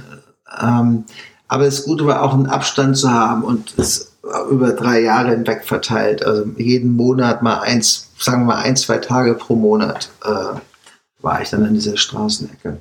Hm. Glaubst du denn, dass du, dass du oder auch Fotografie allgemein da was bewegen kann in der Gesellschaft? Oder bist du da auch schon zynisch geworden? Und nö, nö, nö, nö, nö, auf jeden Fall, auf jeden Fall. Ähm, es gab zu der Zeit wurde ein Bericht geschrieben über äh, die Situation der Obdachlosigkeit in Los Angeles für den Gouverneur von, von California. Und der Bericht wurde geschrieben von einem Mann, der rief mich dann an und der hat meine Fotos, die wurden dann auch zum Teil dann veröffentlicht in, in so einem Los Angeles Magazin. Darüber kam, also über meine Fotos gestolpert. Hm. Ob er denn nicht die Fotos für seinen Bericht benutzen könnte. Also haben die höchsten Regierungskreise in Los Angeles in Kalifornien haben auch die Fotos, die waren dann in diesen Bericht mit eingepflanzt und er hat mir erzählt, die hätten doch einen riesen Unterschied gemacht, weil es nicht einfach nur Statistiken waren, sondern auch man diese Gesichter neben diesen Statistiken gesehen hat und man sich vorstellen konnte, um welche Menschen es überhaupt geht. Ähm, und ich habe ja dann auch dadurch, dass ich für National Geographic arbeite, auch einige von denen bei National Geographic äh, auf Instagram hochgeladen. Und die hatten damals, glaube ich, 70 oder 80 Millionen äh, Followers. Und ja, also tausende von Kommentaren und ich denke, also viele Menschen haben sich dafür bei mir bedankt, diesen, diesen Obdachlosen äh, eine Stimme und ein Gesicht zu geben und ähm, haben sich mit der Thematik dann doch auch schon nochmal neu auseinandergesetzt. Also das war vielleicht sogar die Serie, die, würde ich sagen, am meisten beeinflusst hat oder am meisten Wirkung hatte auf einer sozialen Ebene. Ist das das Ziel, wenn du so, so Serien angehst? Du hast jetzt, ich glaube, ähm, initiiert von Kai Diekmann die Holocaust-Überlebenden zum 75. Jahrestag der Befreiung des KZ Auschwitz fotografiert.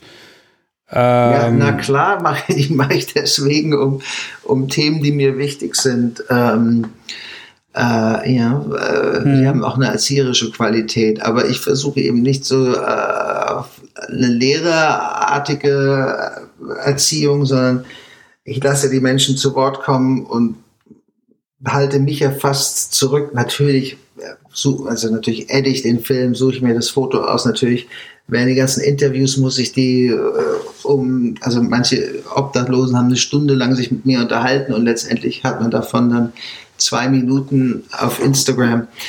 Ähm, also natürlich ist da, werte ich das Ganze natürlich auch und was ich mir aussuche. Aber ich versuche immer die, die Person zu Wort kommen zu lassen. Das hm. ist so mein Ziel. Du, du hast jetzt gelacht und gesagt, na klar, will ich da irgendwie was mitbewegen und so weiter. Aber es gibt ja genug Fotografen, die einfach nur eine schöne Oberfläche suchen, ein schönes Thema, was sich dann gut macht in ihrer Mappe oder also und ich habe ganz oft das Gefühl, so echtes Interesse an den Menschen ist da oft nicht da. Die wollen einfach nur in irgendeine Galerie landen damit oder ähm, einen Bildredakteur beeindrucken. Ich finde es viel spannend, also persönlich gesehen spannender, äh, mich mit äh, einer äh, Transgender Prostitute, äh, äh, obdachlosen Transgender Prostitute zu unterhalten, als mich mit irgendwelchen berühmten Leuten zu unterhalten, ganz ehrlich gesagt. Also weil es ist mir einfach vom Leben her so viel fremder und ähm, so unvorstellbar, dass, dass ich, ja, habe eine große Neugier zu erfahren, was für einen Alltag die haben, was in ihrem Kopf vorgeht, warum sie da gelandet sind, wo sie sind, wie es ihnen dabei geht, was schwierig ist, äh, was sie für schöne Momente haben im Leben und so. Das finde mhm. ich äh, sehr spannend. Ich muss da sofort wieder an deine Polizeidokumentation von 1900, äh, welchem Jahr war das? 97, 97 98. Ja. 97, denken, ja. wo du dich da Wochen, Monate lang auch reingekniet hast. Mhm. Ähm, ja. Ähm, ein verhinderter äh, Reportagefotograf vielleicht bist du. Ja, nee, ich habe, ja, das stimmt. Ich habe immer viel auch Reportage gemacht und auch mal hat mir das, also manche fragen, was sind meine Lieblingsjobs? Und ich muss wirklich sagen, also wenn ich es äh, so ähm, indigene Völker habe ich fotografiert für Nat Geo und auch für New Yorker und vielleicht sind das so meine fast meine Lieblingsjobs. Da hm. wachst du morgens im Zelt im Dschungel auf und kannst dich mit niemandem unterhalten, weil keiner spricht Englisch oder Deutsch und du beobachtest nur die Menschen um dich herum, die haben ein gewisses Vertrauen, weil sie, jemand hat denen erklärt, warum du da bist und ähm, nachdem er mit den Kindern ein bisschen gespielt hat und ein paar Tage da ist, haben sich alle an einen gewöhnt und man läuft dann, geht dann einfach zum Fluss und die Leute baden oder man fotografiert sie beim Essen und äh, läuft mit ihnen durch den Urwald, und sie, wenn sie jagen gehen oder Früchte sammeln gehen.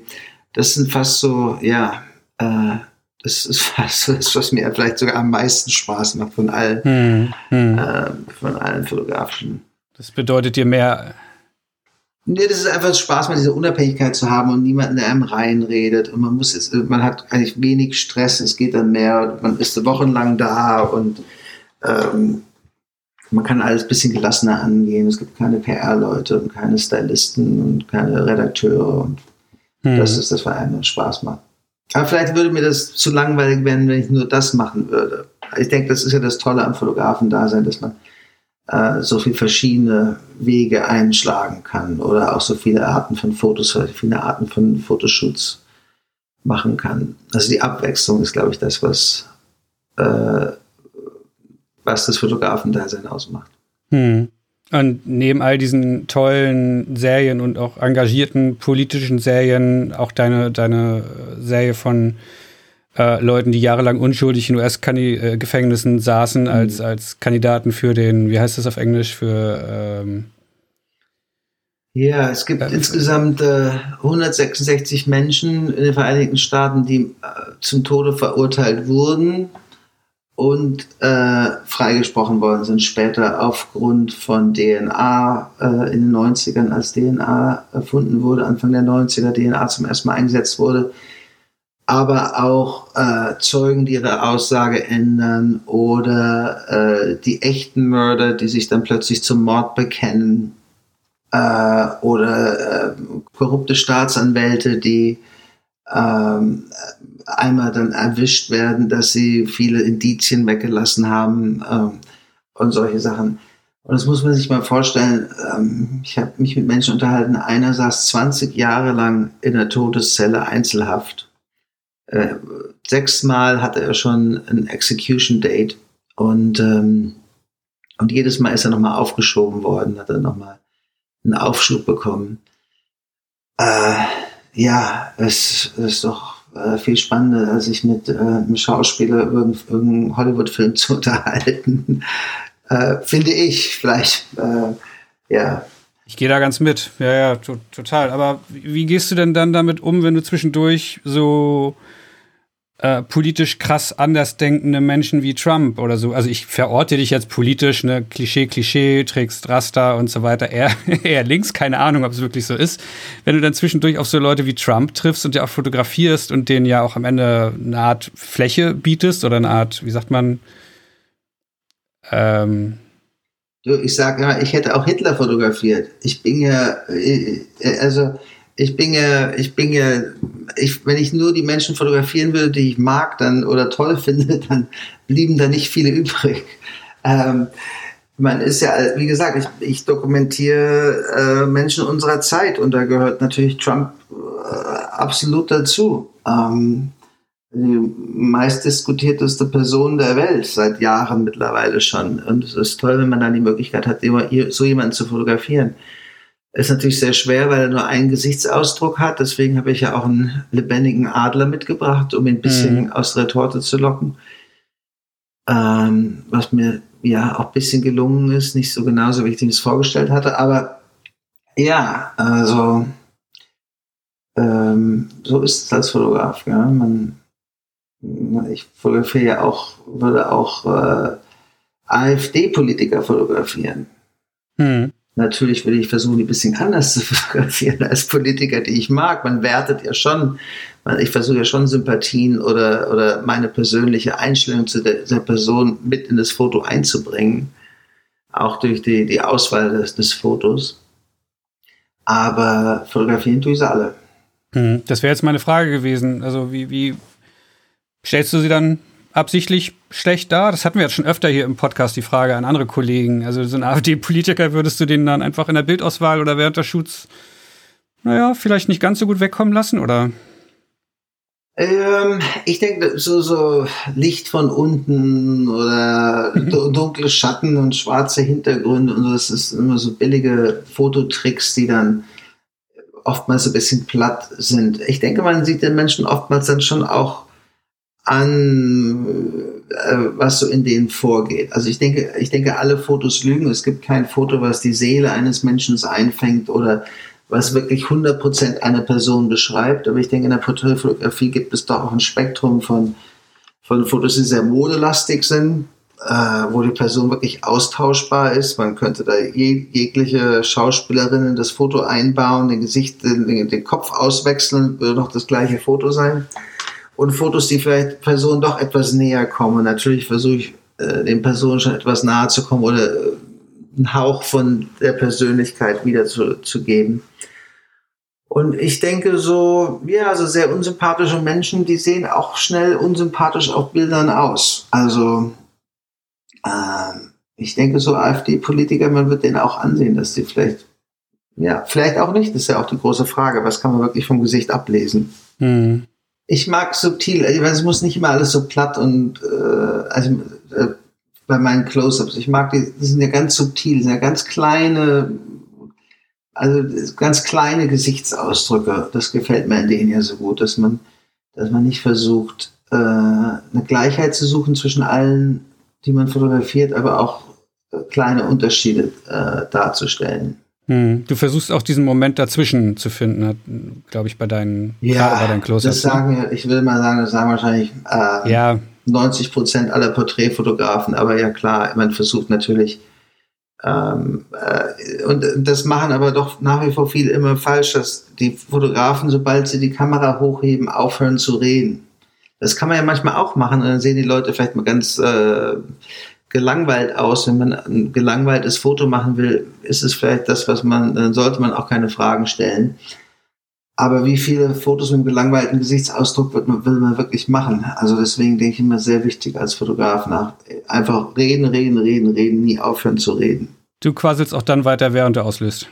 Ja, und das ist das Schwierigste. Ich stehe da manchmal neben mir, mir selbst und höre mich reden und denke mir, was erzähle ich denn hier für Schwachsinn? Mhm. Weil ich mhm. natürlich da ans Licht denke und an die Belichtung und äh, versuche scharf zu stellen und ja. Ich habe noch drei letzte Fragen, oder drei letzte kurze Themen. Und vorher die Frage an dich: Hast du noch etwas, worüber du reden willst? Willst du irgendwas loswerden an Kollegen, an Nachwuchs, an. Ja, ähm ich denke, ich denke, also mein Tipp an, an den Nachwuchs ist, es ist wichtiger als sie zuvor in Serien zu arbeiten. Also sich also am besten ein Thema zu finden, was einen persönlich bewegt, was man irgendetwas, was man ganz toll findet oder auch etwas, was man ganz schrecklich findet. Ich denke immer, Themen, die einen so nicht sonderlich bewegen, sind immer die schwierigsten zu fotografieren. Ich sage immer, am liebsten habe ich äh, fotografiere ich Leute, die ich wirklich bewundere, von denen gibt es nicht allzu viele, aber dieser José Andres zum Beispiel, da hat man eine ganz klare Idee, man will ihn doch ein bisschen irgendwie als Held darstellen. Oder wenn man Trump fotografiert, will man sich über Trump ein bisschen lustig machen. Also das sind immer so die einfachsten Aufträge, wenn man eine ganz klare äh, Stellung zu der Person hat. Und für die persönlichen Arbeiten suche ich mir immer äh, Ideen oder Themen, die mir wirklich äh, bewegen. Also dass es die Todesstrafe noch gibt in den Vereinigten Staaten, ist für mich ja nach wie vor unvorstellbar nach 26 Jahren. Deswegen wollte ich immer was über dieses Thema machen. Und ähm, also ein Thema zu finden, was einen persönlich bewegt und dann äh, langfristig an einem Thema zu arbeiten und das dann wirklich ähm, vielleicht auch über Jahre hinweg auszuarbeiten. Das können auch vielleicht kann vielleicht auch die Mutter sein oder die Schwester oder äh, es kann manchmal auch ein Thema sein, was direkt vor der Nase äh, stattfindet. Das muss nicht irgendwie im anderen Land sein oder in einer anderen Stadt unbedingt. Hm weil es, wir sind einfach so überflutet von Bildern heutzutage, dass ein Einzelbild äh, so viel Wertigkeit verloren hat, dass, ähm, dass aber eine Serie sich doch noch sehr viel mehr einprägt und in Erinnerung bleibt. Ähm, du hast ein neues Buch im Steidel Verlag, haben wir jetzt nicht abgesprochen, aber ich möchte es trotzdem gerne erwähnen, damit es möglichst viele Leute kaufen. Mhm. Was hat es damit auf sich? 20 Jahre Martin ja, Schöller, ich, oder?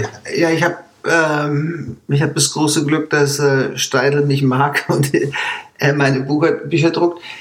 Ich habe jetzt dieses Jahr zwei neue Bücher. Äh, eins heißt Survivors. Das ist ein Buch mit diesen 75 Holocaust-Überlebenden ähm, mit einem kleinen Text dazu, eine Mini-Biografie von jeder Person.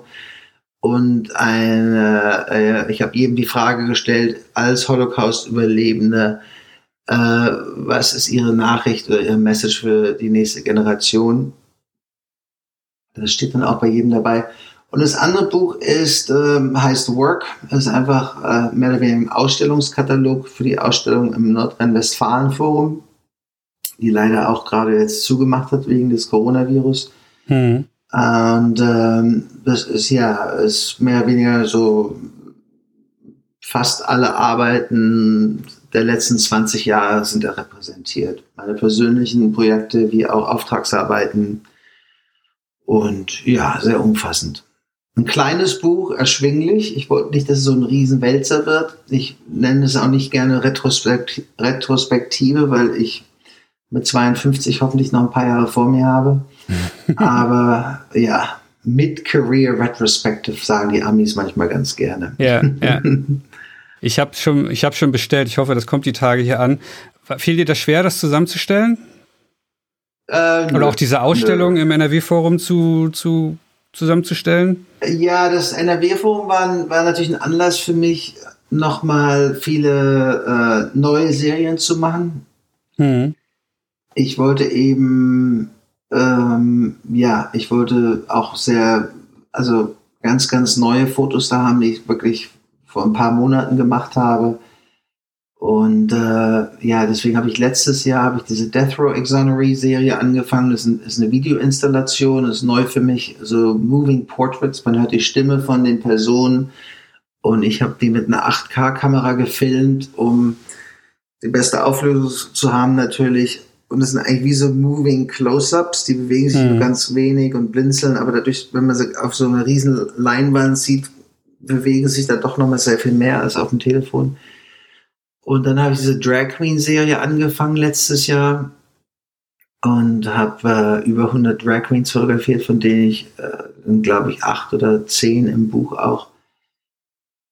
Und dann, ja, das sind die zwei Serien, die ich letztes Jahr gemacht habe. Und die Survivor-Serie, die Holocaust-Überlebenden. Aber die sind hm. in einer anderen Ausstellung, die sind gerade in Essen zu sehen. In Essen in der, in, in der Zeche Zollverein. Hm. Hat die noch auf? Da bin ich mir nicht sicher, ob die noch hat. es ist ja ein bisschen, frust bisschen frustrierend für alle Fotografen, gerade Corona-mäßig, dieser, dieser Shutdown. Ich glaube, deine ja muss hochgradig frustrierend sein, wenn das NRW-Forum zugemacht wird, wenn man da seine, seine, du willst es nicht Retrospektive nennen, aber diese, diese 20 Jahre Ausstellung hat. Ja, ähm, ja, ich will ja gar nicht dran denken. So viel Arbeit habe ich da reingesteckt, unglaublich. Ja. Also ein halbes Jahr darauf hinzugearbeitet. Sie hatten wohl bombastische, wurde mir gesagt, bombastische Zuschauerzahlen in den, in den zwei, drei Wochen, die sie offen hatten. Aber natürlich ist es äh, sehr enttäuschend, diese ganzen Arbeiten. Ja, naja, aber naja. es geht weiter und die Ausstellung wird es dann wieder woanders geben, an einem Museum, aber ja. Genau, ich wollte gerade sagen, vielleicht kriegst du das Museum ja auch dahin, das hinten raus nochmal länger offen zu haben, weil ich habe es auch noch nicht hingeschafft, ich möchte es mir unbedingt angucken. Ansonsten bleibt ja allen Hörern dieses Podcasts und mir hier nur dir, sich das Buch wenigstens zu bestellen, äh, mhm. www.steidel.de mit DL hinten. Ähm, zwei letzte Fragen habe ich an dich. Du hast jetzt diese riesige Ausstellung gehabt, das Buch ist draußen. Äh, du, ich habe das Gefühl, du bist aktiver als je zuvor mit deinen ganzen frischen Arbeiten. Was willst du noch erreichen? Ach, wenn es so weitergeht wie bisher, bin ich glücklich. Also, ähm, wie gesagt, ich habe nie in die Zukunft ge äh, geschaut. Natürlich hätte ich gerne noch mehr Ausstellungen, Museumsausstellungen sind natürlich immer so das Allerbeste in der, in der Karriere eines Fotografen, denke ich. Ähm, noch ein paar Bücher mit Steidel machen wäre schön. Und ja, du, wie gesagt, ich, ich, ich habe mir vor 20 Jahren nicht gesagt, ich will da oder da hinkommen. Und äh, das stelle ich mir immer noch nicht, also habe ich immer noch nicht so. Ich mache einfach, mache Fotos und dann ergibt sich, daraus ergeben sich dann Sachen, weißt du. Man, man macht äh, persönliche Projekte, die einen Spaß machen, die man als wichtig empfindet und nimmt die Aufträge mit, die, die, die es gibt und äh, macht das Beste draus. Das Wichtigste ist so ein bisschen eine spielerische äh, Einstellung zu dem Ganzen zu behalten, das nie, nie zu ernst zu nehmen, weil einige meiner Kollegen haben das Fotografensein schon hingeschmissen, obwohl sie super Karrieren hatten. Weil es einfach, ja, der Druck wird halt manchmal schon sehr groß und die Frustration, hat man eine Ausstellung, macht die Ausstellung zu, dann hat man angeblich einen Job und dann passiert der dann doch wieder nicht und dann bekommt dann doch jemand anderes den Job, den man eigentlich hätte bekommen sollen und hat man eine tolle Idee und die PR-Leute machen einem ganzen Fotoshoot kaputt. Es ist ja, wie gesagt, das hört ja nie auf. Deswegen ist es immer ganz gut äh, abzuschalten und ich kann auch mal mein Telefon einen halben Tag lang gar nicht angucken, ohne Probleme oder am Wochenende gucke ich manchmal einen ganzen Tag lang meine E-Mails nicht an. Ich denke, davon immer so ein bisschen Abstand zu gewinnen zwischendrin ist wichtig. Hm, hm. Hast du dann eigentlich eine ganz irgendwie eine bestimmte Technik? Gehst du irgendwie laufen oder spielst stundenlang Mikado oder keine Ahnung was? Äh, Ach, ich gehe mit meinem Sohn irgendwie in einen Kletterpark oder gehe mit Freunden essen oder ja, ich lasse einfach mein Telefon zu Hause, wenn ich einkaufen gehe oder ähm, ich bin, also ich bin wenig abhängig von Social Media oder mhm. E-Mails mhm. und ähm, lese, äh, ja, oder, ja, oder gehe in Ausstellungen oder, nichts ja. Beson Besonderes. Ab und zu mal äh, gehe ich mal äh, zum Yoga, aber das passiert auch nur einmal im Monat. okay, dann ähm, kommen wir zur allerletzten Frage. Was würdest du heute, wenn du könntest, dem 25-jährigen Martin von damals, der das erste Mal nach New York gefahren ist und ganz doll auf die Schnauze gefallen ist und keiner wollte ihn irgendwie auch nur ansatzweise zum Assistenten machen, bevor du das zweite Mal dann hingeflogen bist, wo es geklappt hat. Was würdest du dem am liebsten sagen wollen, aus heutiger Sicht? Ha, was würde ich dem sagen? Ähm, äh, ja, ich habe anscheinend vieles richtig gemacht. Insofern, ähm, ich habe eigentlich nichts zu bereuen. Ähm, ja, es, äh, es hilft ja nicht zu sagen, sei weniger gestresst oder mach dir weniger Sorgen. Äh, das kommt natürlich automatisch, wenn Sachen nicht klappen. Also, mh, hm, mir fällt ehrlich gesagt nicht sein.